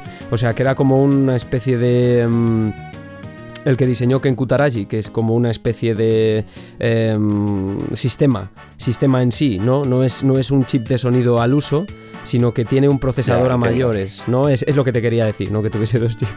Pero eso. Eso, eso. Eh, y, todo el rollo de trabajar con la sintetización a través de, samples. Em, yo sé que tú tenías tu propio sistema, porque tu propio proceso, porque también lo he leído. ¿Y cómo, cómo, cómo lo hacías tú también? Compaginándolo también con. No sé si lo hacías con Compact Editor también. Pero, no, no, no. pero vamos, me, interesa muchísimo porque, porque eh, se, se sabe que hay mucha gente que lo pasó mal haciendo música para Super Nintendo. Bueno, yo para, para, Super Nintendo en realidad no, no tenía completamente mi, mi, propio sistema, ¿vale? Eh, Nintendo, ¿vale? Eh, tenía, tenía unas rutinas. la Super Nintendo fue de las primeras máquinas con las que ya te daban algo. Sí. Porque la, de la Game Boy pues prácticamente no teníamos nada. Eh, no venían rutinas de ejemplo ni nada. Pero con la, con la Super Nintendo los manuales estaban bastante bien explicados. Teníamos una fotocopia de algunas secciones, no teníamos. No, lo mandaba. Es que de hecho hay una cosa curiosa. La, la gente que trabajaba con Super Nintendo normalmente utilizaba sistemas de desarrollo, de desarrollo bastante... Espera, te voy a echar un poquito para atrás, porque este de datos es un poco técnico, pero también es importante para ver cómo nos buscamos la vida por aquí. Total libertad. Eh, eh, en los tiempos de la Game Boy la gente tenía su sistema de desarrollo que era caro y tal y cual, ¿vale? Que, que bueno, que Nintendo lo vendía y tal. Nosotros no utilizábamos sistema de desarrollo. Sí. A nosotros se nos ocurrió la idea de que si el juego al final eh, se convierte en una EPROM que se puede meter en un cartucho de desarrollo de ejecutar en la máquina, ¿por qué no reemplazamos la EPROM por algo que simule una EPROM a la que le podamos mandar datos? Ajá. Entonces, en vez de utilizar el sistema de desarrollo de Nintendo, que era caro y no, no lo teníamos, eh, utilizamos una cosa que se llama emulador de ROM, que básicamente es un emulador de un chip, una EPROM, que puedes conectar a un Ajá. cartucho. Y con un sistema que nosotros nos montábamos, podíamos enviar eh, ficheros binarios desde el PC hasta ese emulador de ROM. Y luego eh, arrancar la consola y ya salía el juego ahí. Lo hacíamos todo muy así, ¿vale? Sí, ya. Eh, con la Super Nintendo ocurrió casi lo mismo, es decir, la parte de programación del juego, para, para programar, se seguía utilizando ese sistema que, que, digamos que no es que lo inventáramos, seguramente mucha más gente lo utilizaba, pero para nosotros era totalmente original porque no era oficial. Eh, para programar se utilizaba eso, pero yo, utilizaba, yo sí que utilizaba el sistema de desarrollo de, de Super Nintendo para hacer la música, que era un cacharro enorme, eh, un rectangular muy alto, que se llamaba SNES SE, creo, Sí. que era una, era una caja gris con un montón de placas dentro. Y tenía una entrada MIDI y una entrada de audio. Y, y venía con una serie de programas que por aquel entonces eran de MS2, no eran de Windows. Eh, Windows aquello no, No. no, no era lo normal por aquel entonces, estamos hablando del año, pues sí, 94, 95, Sí. por ahí. Y, y tenía una serie de utilidades en línea de comandos para poder digitalizar cosas. ¿Vale? Y tú ahí podías ampliar con, con eso. Conectabas el sistema de desarrollo a una tele, un CRT de la época, Sí. Y, y podías ver la forma de onda, pero vamos, era eso, la forma de onda, cuatro números y, y ya. Y podías ahí mirar de hacer el loop, era, era bastante complicado. Pero el caso es que venía con una rutina de música de ejemplo. Y, es, y, y fue esa rutina de música la que yo utilicé en el juego, modificándola para, para adaptarse a las necesidades del juego y, y a, y a poder reproducir efectos, porque no tenía capacidad de hacer eso. Sí. Eso lo puse yo también. Es decir, no, hi- no hice ningún sistema, digamos, propio de cero. Yo utilicé un sistema que daba a Nintendo de ejemplo y lo modifiqué para, para, para hacer las cosas que tenía que hacer el juego, como reproducir efectos y diferentes músicas. ¿Y cómo funcionaba? Pues bueno, básicamente el, el sistema de de desarrollo tenía una entrada MIDI Sí. y con un programa de ellos podían recibir MIDI y te acababa saliendo un programa parecido a un tracker, ¿vale? Con el que tú podías modificar esos datos. Pero es un sistema que tenía Nintendo. Es complicado de explicar, esto es muy Sí, técnico, sí, es ya demasiado te, técnico. ya te digo, ya te digo. No, no, pero no importa ya. O sea, a mí. Te lo dije al principio, libertad total aquí para contar lo que tú quieras y el que lo entienda bien, pero se está entendiendo. O sea, yo te estoy entendiendo Se podía, sí, yo la banda sonora la hice con dos programas, ¿vale? Un- como yo estaba muy acostumbrado a los trackers y el propio Compact Editor era un tracker y yo utilizaba mucho la Amiga, eh, utilizaba un programa llamado Octamed, que es muy conocido en el mundo de los trackers. Sí, Y, y yo las canciones las componía en Octamed y mandaba los datos MIDI al sistema de desarrollo. Sí. El sistema de desarrollo operaba como si fuera un sampler, con, un- con el programa adecuado, por supuesto. De manera que tú desde la amiga podías mandar una nota MIDI y que en el sistema de desarrollo sonara con un instrumento determinado. Claro. ¿vale? Es decir, que era como un sampler casi. Sí. Y de esa manera yo podía componer en un tracker y escucharlo allí. Luego eso lo grababa con otro programa, lo digital, no lo digitalizaba, lo grababa los datos MIDI y luego en otro programa los acababa de editar. Y, hace, y, y ya linkaba los sonidos y bueno, era una labor muy Ya. de programador. Eso sí, que es que lo que estamos viendo, que hay, hay como muchas fases, ¿no? Pero, y tú, tú también Muchas. podías, podías crear tus, eh, creaste tus propios samples, de hecho. Sí, sí, totalmente. O sea, no utilicé, no recuerdo haber utilizado eh, nada que viniera de ejemplo, porque los samples eran, los que venían de ejemplo eran muy... Los del Super Mario World, ¿no? Eran muy así como, como de, de No, yo solo, solo recuerdo un bajo. Un, mono bajo que sonaba en todos los juegos. Salía en el Street Fighter, un mono bajo de, la canción de Zangief, por ejemplo, de la fase de Zangief que digo, joder, es que esto me suena a Street Fighter, yo no puedo utilizar estas cosas, y menos en una banda sonora Stereo Belly. Sí, o sea Entonces lo, dijiste, lo, grabé todo de una tarjeta de sonido. Pero yo, yo en aquella época no tenía equipo ninguno. ¿Vale? Eh, yo mm, para hacer la música utilizaba mis deditos picando código y escuchándolo en una consola. Cuando llegó el momento de hacer música para, para Super Nintendo, pues claro, ya necesitaba, necesitaba una fuente de sonido para grabar cosas. Sí y compramos una tarjeta de sonido que, que era una Maui, mm. una Turtle Beach eh, Maui, se llamaba el modelo, y de ahí es de donde, yo saqué los, los, los samples, que, que, costaba mucho porque eso es lo que debes haber leído mucho, porque tenía muy poquita memoria. Sí. Muy poquita, muy poquita. Entonces, eh, meter todos los samples en la memoria para todas las canciones del juego, más los efectos de sonido, y las propias secuencias de las canciones era muy, muy complicado porque tenías que hacer unos samples de apenas dos ciclos. Eh, que es el caso del Mario, del, Mario World, por ejemplo, que no tiene samples. Hay, historias truculentas de, o sea, no, hay, hay muchas, ya te digo, de, en especial de Koji Kondo, muchas, muchas declaraciones diciendo que al principio le costó muchísimo hacer la música, tanto para Super Mario World como para The Legend of Zelda Link to the Past, que yo creo que fue una de las, las, primeras en las que trabajó, ¿no?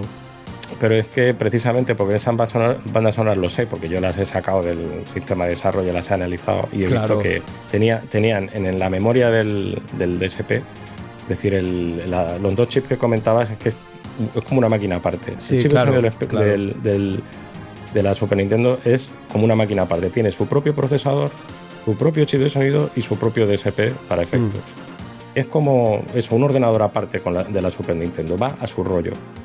Y tú con, el, con la CPU principal de la máquina te vas comunicando por una serie de puertos. Pero es como otra máquina. Y eso era maravilloso.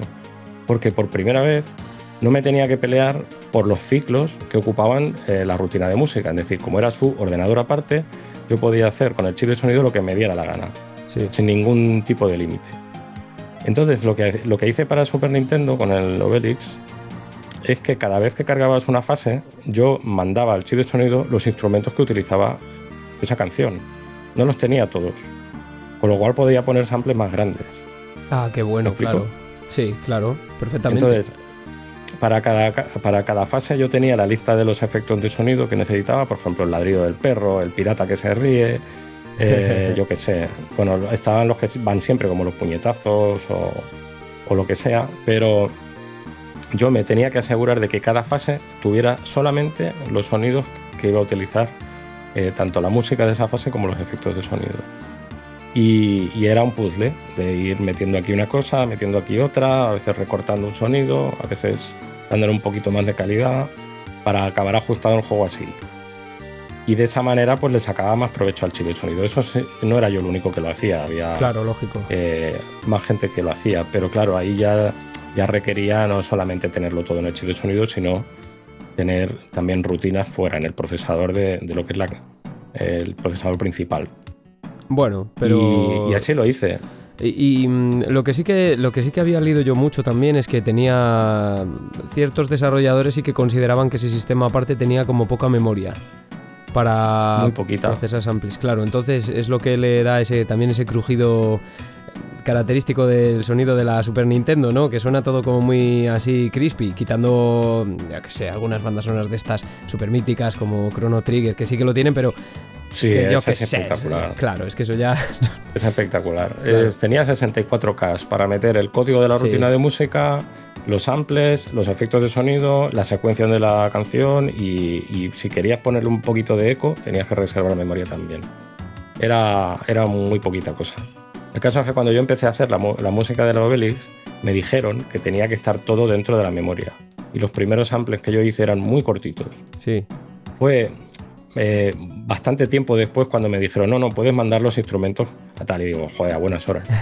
y entonces, eh, si hubiera sabido desde el principio que, tenía, que podía utilizar la memoria mejor, así como comentaba antes, me hubiera quedado, hubiera sonado un poquito mejor, pero bueno, tampoco me quejo porque yo creo que, que, la calidad de sonido del juego era bastante buena. Sí, claro. Y que bueno, luego también además... Eh, los eh, trabajaste también con Game Boy Advance, con, con algunos títulos, ¿no? Que, mm, o sea, tú tu terreno principal, digamos que en, esos momentos es Game Boy, trabajaste muchísimo con Game Boy, pero también con Game Boy Advance, hiciste un juego de Asterix. Entonces, em, es, algo similar también, o sea, hay gente, o sea, hay autores, hay gente que compara un poco el sistema de sonido de Super Nintendo con el de Game Boy Advance, pero ¿qué, qué especificidades se presentan cuando tú haces un juego de Game Boy Advance? Em, la Game Boy Advance no tenía, no tenía, derecho a existir, no, me gustó nada. A, nivel, a nivel sonoro es, de lo peor con lo que he trabajado, quitando los teléfonos móviles, los antiguos. Eso había leído. Era, era, muy, era muy mala, muy mala, muy mala la Game Boy Advance, porque no tenía chip de sonido, básicamente. Entonces, tenía los conversores eh, estos y tenía que, la, que el, tenía los canales de Game Boy, claro. es decir, tres, tres formas de onda cuadradas y una de ruido, y aparte podías hacer una rutina que la ejecutaba la CPU, un poquito como un rollo Spectrum, ¿vale? Sí. Salvando las distancias, en el que tú simulabas un chip de sonido.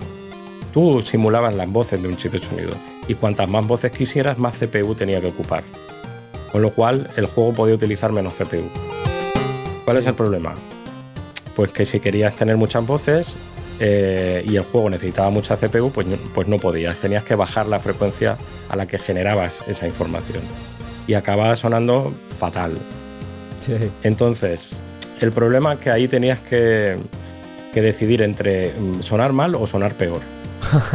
Eh, y, y, era, para mí era horrible, era horrible porque siempre sonaba mal. Yo siempre escuché que sonaba mal con no por los conversores, realmente es porque estás, estás simulando una CPU, o sea, un chip de sonido con una CPU a 16 MHz en la que además tienes que ejecutar un juego de fondo. Entonces, mm, la calidad era bastante pobre en general.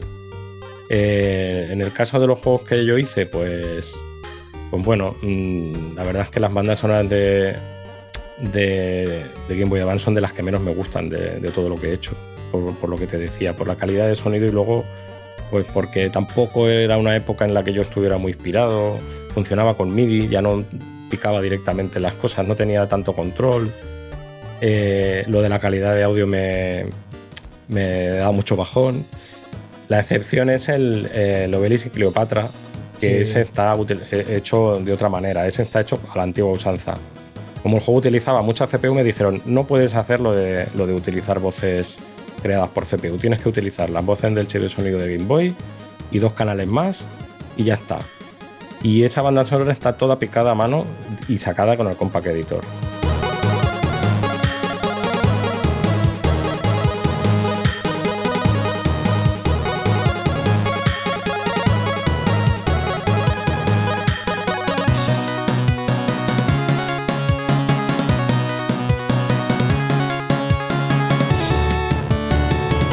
Pero además hecha de una manera un, poco más, más rara todavía. Si en la Game Boy tenía tres canales y yo podía mm, componer en el Spectrum y abstraerme y luego sacarla en la Game Boy, en la Game Boy Advance tenía más canales. Entonces lo que hacía era componer parte de una canción primero y otra parte después y luego mezclarlo. Vaya. Es decir, para cada, para cada canción hacía dos. Era una cosa madre de Dios. Es que no me. de, verdad que no me extraña que te. Hablas mucho. es muy técnico todo. Sí, hablas mucho por Twitter. Hablas mucho por Twitter con, con Yuso por ejemplo, que te he visto yo y él además. Él me entiende. Te, entiende, porque es que, es que sois el mismo tipo de persona. El otro día se lo pasaba yo a un amigo. Cuando digo, mira, aquí está Yuso Koshiro que está ahí convirtiendo.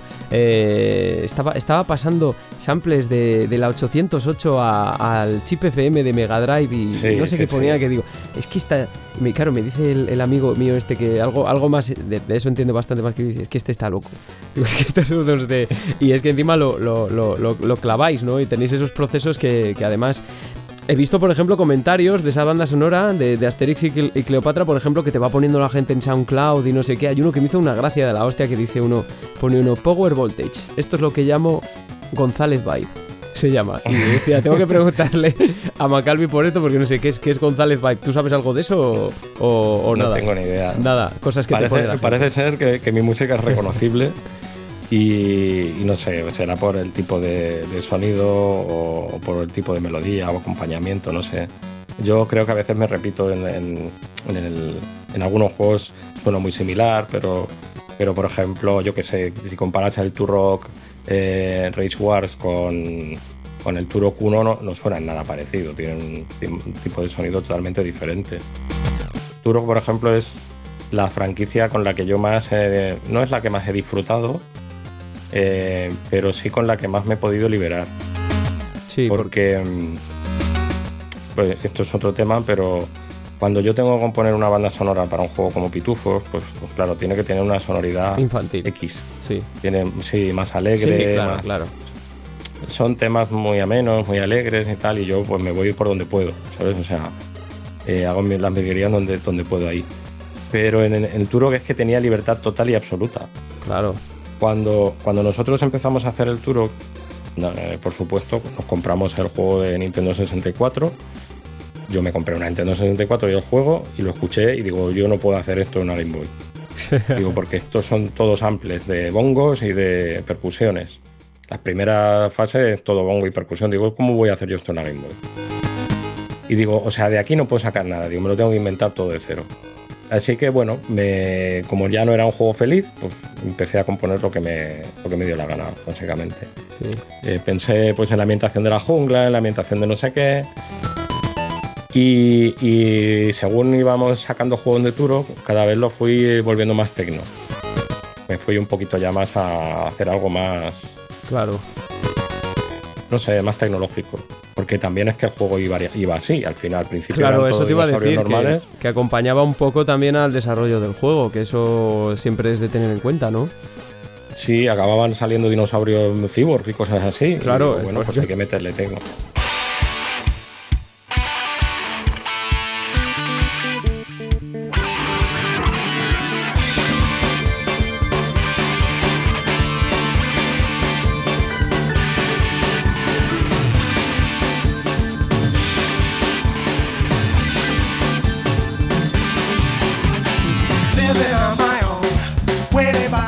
Evidentemente. Y con, y con Radical Bikers te pasaría prácticamente lo mismo. Porque yo no sé si tú. Eh, creo que hay algunas acreditaciones tuyas por ahí por internet que no están, no están bien del todo. Radical Bikers, que a mí es un juego que me encantaba de pequeño. Que. Hace no demasiado, además, eh, me enteré, llevaba toda la vida pensando que Radical Bikers había, había sido influido por Crazy Taxi y es al revés. Es, es, al revés. es al revés. Es una cosa que muchas veces cogemos la industria nacional o cogemos a nosotros mismos, nos tiramos por tierra nosotros mismos sin casi, casi sin tener pruebas, sin, haber, sin, haberlo mirado, hasta que, en fin, eh, lees trabajos de escritores como Relinky Fernández, eh, hace poco en la revista Retro Gamer, de hecho, hicieron un, creo que, que se publicó un artículo sobre Gaelco, y precisamente es donde, donde figuraba esto. Tú estuviste en la versión de Game Boy, pero no sé si también estuviste ahí pendiente de, de las de PlayStation y la de la cabina, que tienen... Sí, claro. Claro, que tienen... La, la, versión de, recreativa ya estaba hecha. Sí. Cuando nosotros hicimos la versión de PlayStation 1 y de hecho yo, yo programé todo lo que es el, todo el audio del juego. Es decir, el no me hizo falta hacer música ni efectos porque la recreativa ya los tenía, pero yo fui el que los metió en el juego y programó, digamos, el chip de sonido para que ejecutara las cosas. Es decir, el driver de sonido de la máquina, ¿vale? Sí, que se, oye, eh, se oye mejor en PlayStation 1, de, todas formas, o sea, está más limpio el audio, ¿no? Tenías la capacidad igual de meter... O sea, ¿qué diferencias hay eh, a nivel sonoro, digamos, entre la placa y luego cuando puedes meter la música pregrabada en CD? Claro, es que la, placa de recreativa em, tiene. La ROM es muy cara. no, va en, no va en RAM. Digamos que, tiene que ir grabado en, unos, en unas, unas ROMs que, hay que producir. Y eso es caro. Pero la, versión de PlayStation va en un CD y se carga en la RAM de la máquina. Claro. La, PlayStation tiene una RAM y se carga. Y el chip de sonido, si no recuerdo mal, tenía no sé si tenía 256K de memoria o 512. Era una barbaridad comparado con la Super Nintendo, eso seguro. Sí, Era mucho, más. Y tenía 24 voces en vez de 8. Y, sonaba muy bien. Y, Y claro, ¿qué diferencia hay? Pues eso, que para Gaelco, cuando produce la máquina, cuanto más ocupen las cosas, más caro le sale producir cada placa. Claro. Entonces el sonido pillaba mucho, el sonido tenía que estar grabado a poca frecuencia pues para que ocupara menos, porque el audio es de lo que más ocupa, porque es un, es un, no hay nada reutilizable en el audio, es decir, si tú grabas una canción y la grabas entera, estás gastando memoria durante toda la canción. Lo que se hacía en las máquinas recreativas antiguas de Gaelco era que grababan cachos. Un fragmento, un, trozo de canción, uno, por ejemplo, un, cuatro compases y luego otro fragmento y luego reutilizaban el anterior y así podían ahorrar un poquito de memoria. Eso, por ejemplo, se hacía en el Bank, un juego de recreativa que sí que hicimos nosotros, que era de pistola. Sí. Y, y, en PlayStation pues no tenía ese problema porque tenía mucha más memoria, iba en CD, la música se ejecutaba desde el propio CD. Lógicamente. Entonces se oía en formato original, la música estaba como la grabó Joan San Martí, que fue el compositor. Y claro, sonaba mejor. Esa es la diferencia, la máquina no llevaba un CD para reproducir a calidad de CD.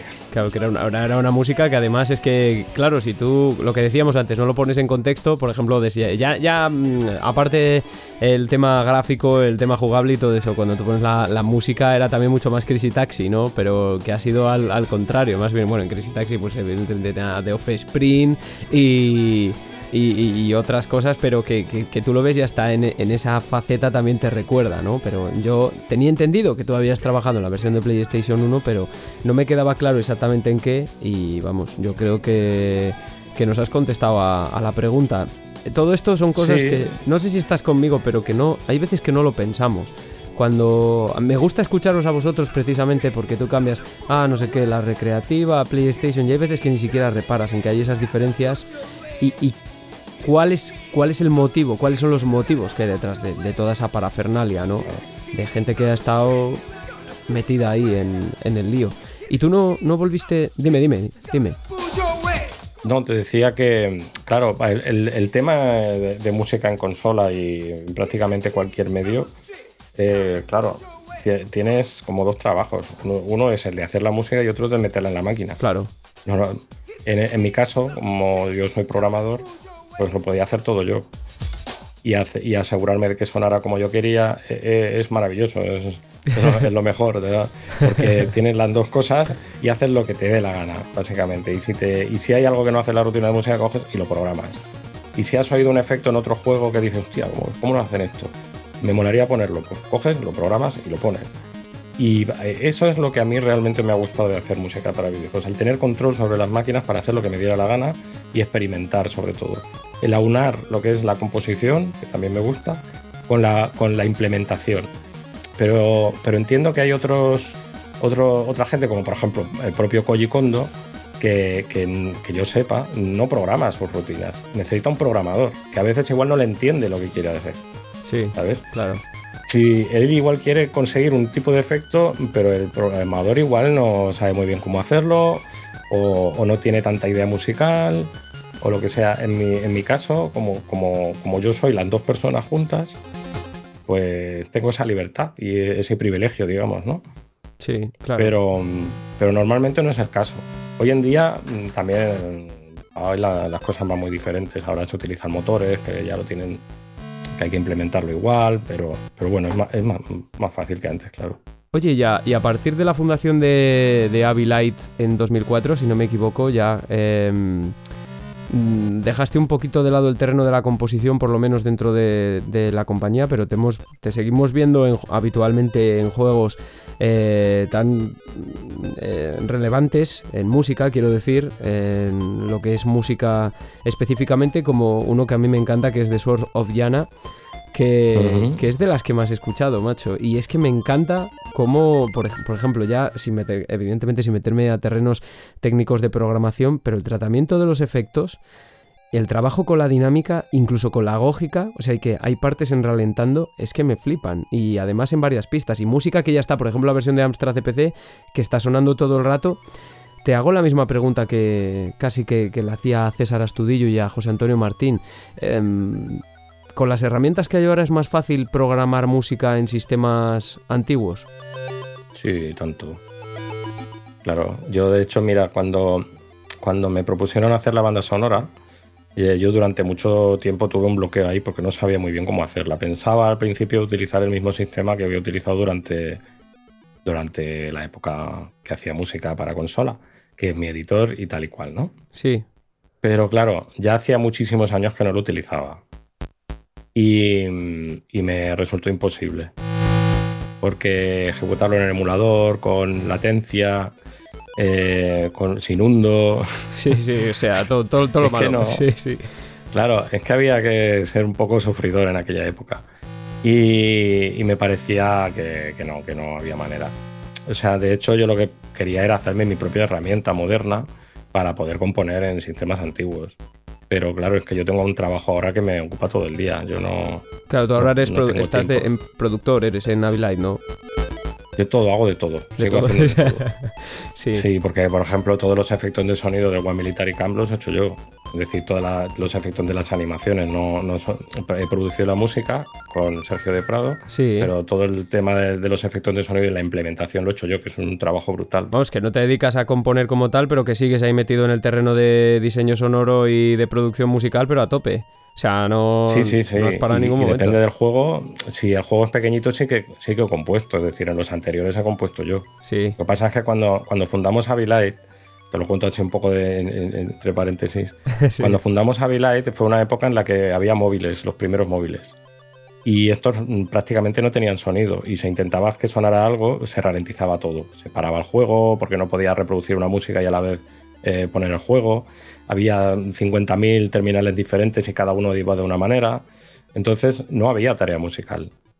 Entonces yo me reconvertí a diseñador y bueno, yo seguí programando partes de los juegos, pero mi, tarea principal durante los primeros años de Avilite era el de diseñador. Los juegos los diseñaba yo. Sí. Yo, yo hacía, bueno, pues todo lo que era el diseño del juego y, y, también muchas veces me metía en el tema del control, porque era una cosa que siempre me ha gustado mucho el tema del control del personaje o del coche, de lo que sea. Diseñaba circuitos, eh, eh, yo qué sé, en el juego de tenis, pues eso, el control de cómo, cómo funciona el control cuando le das a la pelota, como si vamos para aquí, para allá. Entonces, bueno, eh, luego sí, luego cuando empezamos con ya para trabajar en, con, con la con la Wii, por ejemplo, o, con la, 3DS, con la de Nintendo DS, ahí ya me volví a meter a componer o a producir y hacer efectos de sonido, como es el caso del Elite Forces, que no lo compuse yo, pero lo produje y hice todos los efectos en la implementación. Sí. Pero, mm, ¿a qué venía esto? paréntesis. Se me ha olvidado lo que había antes del paréntesis. Eh, estábamos hablando de, un poco lo que haces tú ahora también en, dentro de Avilite como productor musical, como diseñador de efectos. Y estábamos hablando antes de Sword of Yana también. ah, sí, este, vale. Eso. De la pregunta de si ahora es más fácil. Sí, porque yo, por ejemplo, eso, tenía el bloqueo al principio de qué, utilizar y.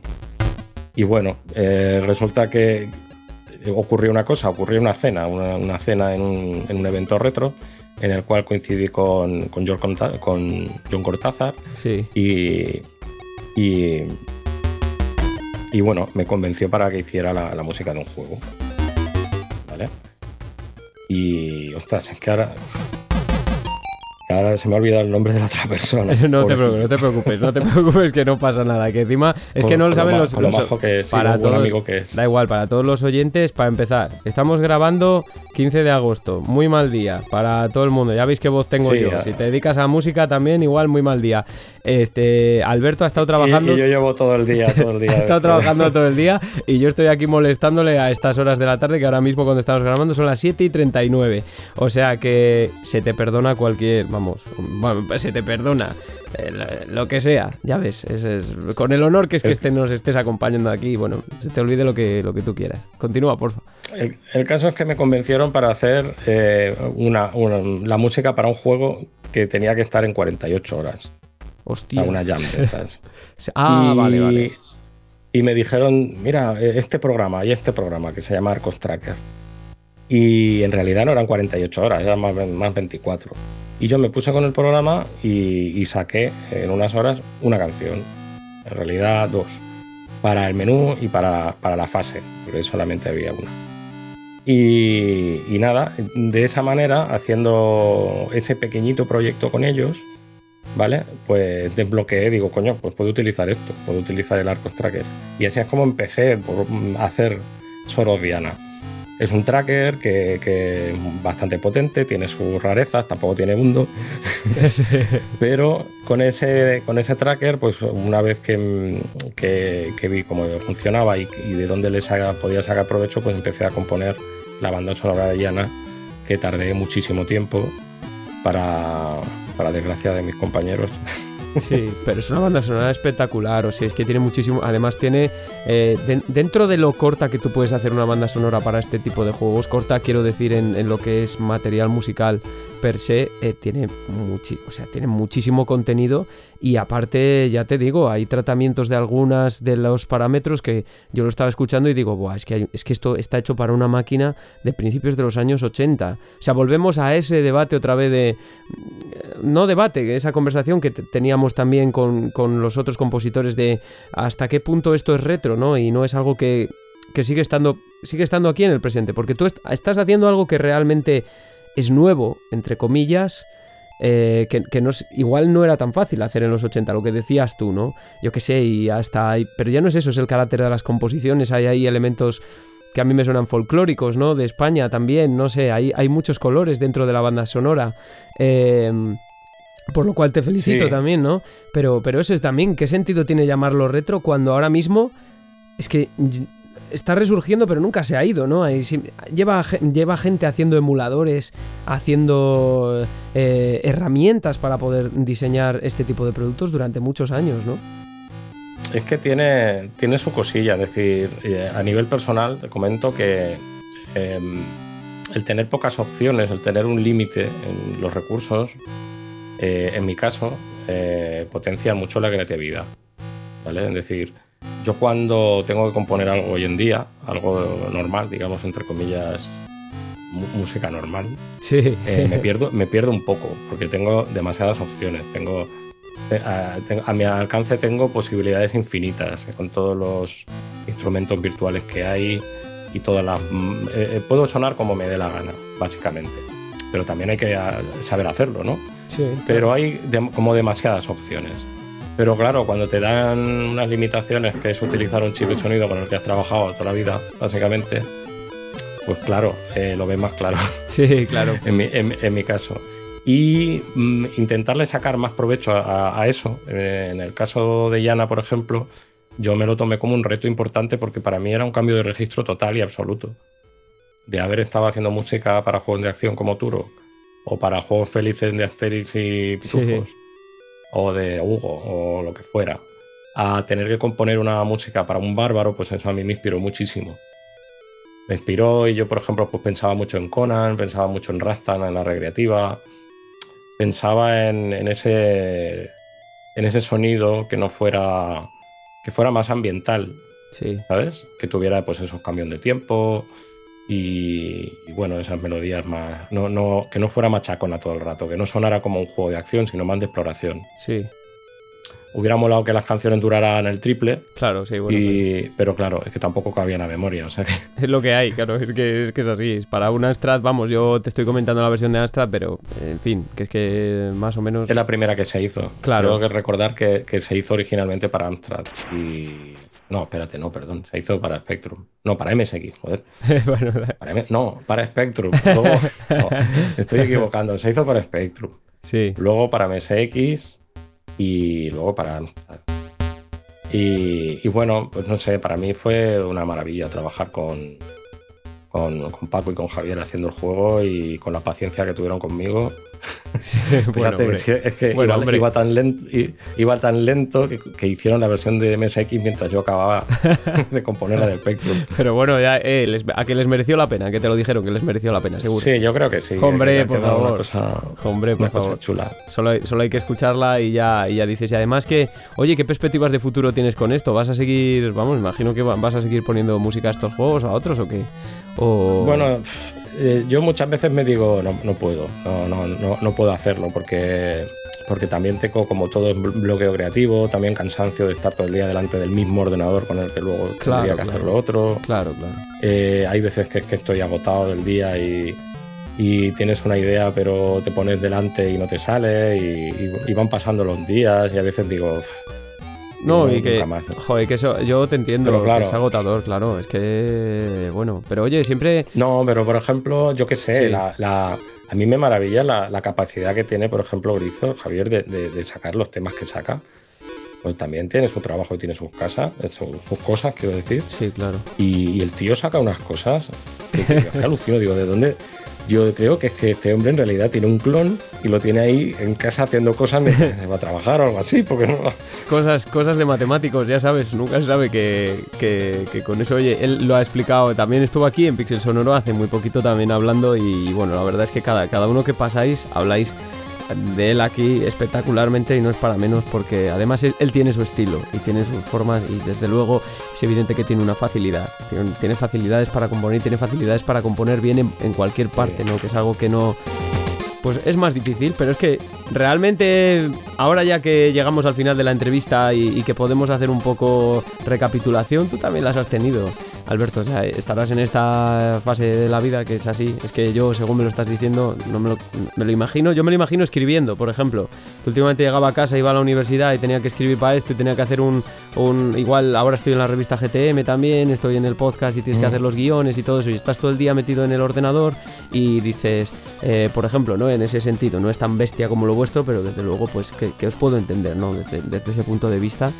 Y, y, en fin, siempre te quedará eh, toda la maravillosa biblioteca que tienes en SoundCloud, que lo vuelvo a, recordar a la gente, lo, lo colgaré también en la descripción del programa. Y oye, esas charlas que, os echéis por Twitter, que los, los, locos de la música. Cosas, ¿eh? Claro, los locos de la música como, como yo, de la música de videojuegos en concreto, de toda la música en general, y otros tantos que estarán escuchando este programa, que si lo hacen es porque verdaderamente disfrutan de esto, que, que puedan presenciar las conversaciones que tienes con con Yuso Koshiro, con Grizor, o, sea, es que pero esto es tal cual, ¿eh? Y cuando lo ves y tú no sabes mucho de programación, lo ves y dices, es que me revienta la cabeza, no sé ni, a veces no sé ni de lo que están hablando, pero, pero que está guay, ¿no? Así que, mm, ¿qué te voy a decir, Alberto? Eh, muchísimas gracias por haber venido a Pixel Sonoro. Si hay algo que quieras añadir. Nada, a ti por, por haberme entrevistado. Sí, no, hombre, por favor, es que había, había que tener aquí a Alberto González Macalvi, había que tenerlo aquí en esta, en esta especie de, ciclo de compositores españoles que, estamos haciendo y que seguiremos haciendo. En serio, Alberto, un honor haberte tenido aquí hablando de, música, de programación y de cosas que, yo entiendo a medias y que mucha gente no entenderá, pero oye, yo me quedaba absorto escuchándote. Todo, todo mío el honor. y nada, de nuevo muchas gracias por haberme tenido aquí y, nada, aquí estoy para cuando sea. si algún día quieres repetir. Eh, un, saludo. Un, saludo a todos los que estén oyendo esto y a Fran Gallego, que antes se me olvidó su nombre. muy bien, muy bien. Y, nada. Muy bien, a ti ya, ya, te digo, no hables muy alto que, te, que te, Vamos. Se, se, me ocurren temas, se me ocurren temas rápido y de hecho algunos están en el horizonte en el que puedes participar tú y más gente. Y bueno, y dicho esto, Alberto, nos vamos ya despidiendo el programa. Muy bien, pues, pues nada, un abrazo.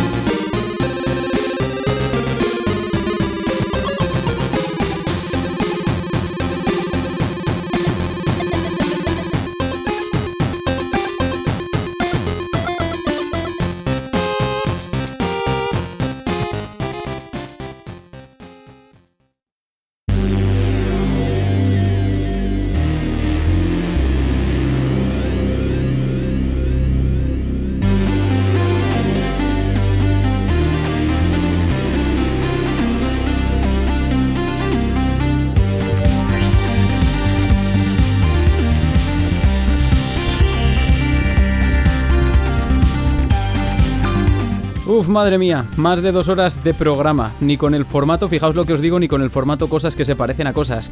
Pero eso sí, si te gusta la música para videojuegos y la historia de la industria en general, yo creo que esta era una conversación para disfrutar, igual que sucedía con César Astudillo y con José Antonio Martín. Un gran tipo, Alberto González Macalvi, a quien admiro profundamente y que es una personalidad súper interesante. Os animo a profundizar en su obra, os dejaré el enlace a su SoundCloud y también a explorar, por supuesto, todo lo que ofrece Light actualmente.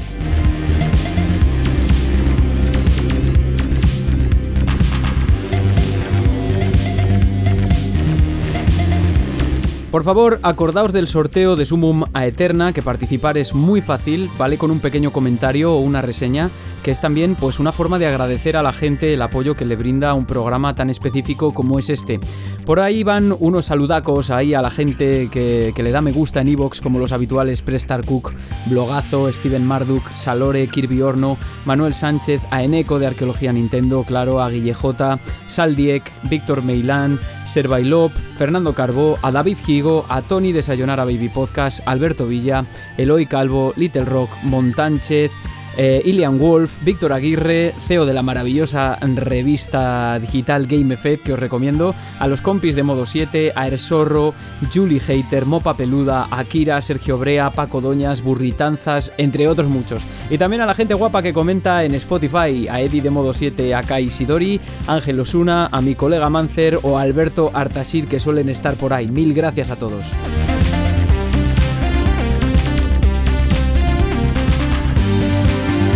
Nos vamos, amigos y amigas musicales. Podéis sintonizar Pixel Sonoro en Apple Podcasts, Spotify, Evox, Amazon, Google o Goodpods, entre otras plataformas, o también contactarme a Twitter, arroba Pixel Sonoro, Instagram, Iván Pixel Sonoro, a Facebook, también arroba Pixel Sonoro, aunque la verdad es que Facebook no lo miro mucho últimamente. También está el correo pixelsonoropodcast.gmail.com. Y ahora, ya sea a través de la oscura noche, con ondas cuadradas o con música grabada, a todas partes y siempre con música. Hasta la siguiente.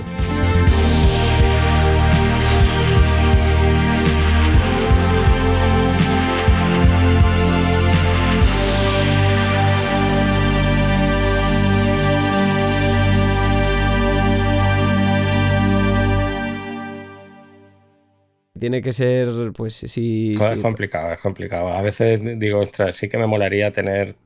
tener... Claro, es que ahí hay, esa es una pregunta que, que, hubiera estado bien responderla y es. ¿Cómo cojones hago yo la música si no tengo ni puñetera idea de solfeo ni de nada? ¿No? Pero, pero no lo sé. No tiene respuesta. que quería haber dicho. Eh, claro, es que yo, yo realmente pienso que todo el mundo tiene capacidad de componer. Es decir, que dentro de cada uno hay un músico en potencia. Lo que pasa es que hace falta eh, ver de qué manera pueden desarrollar, sacar de ti eso. En mi caso fue en los trackers, pero en caso de otro, igual la guitarra o, lo que sea.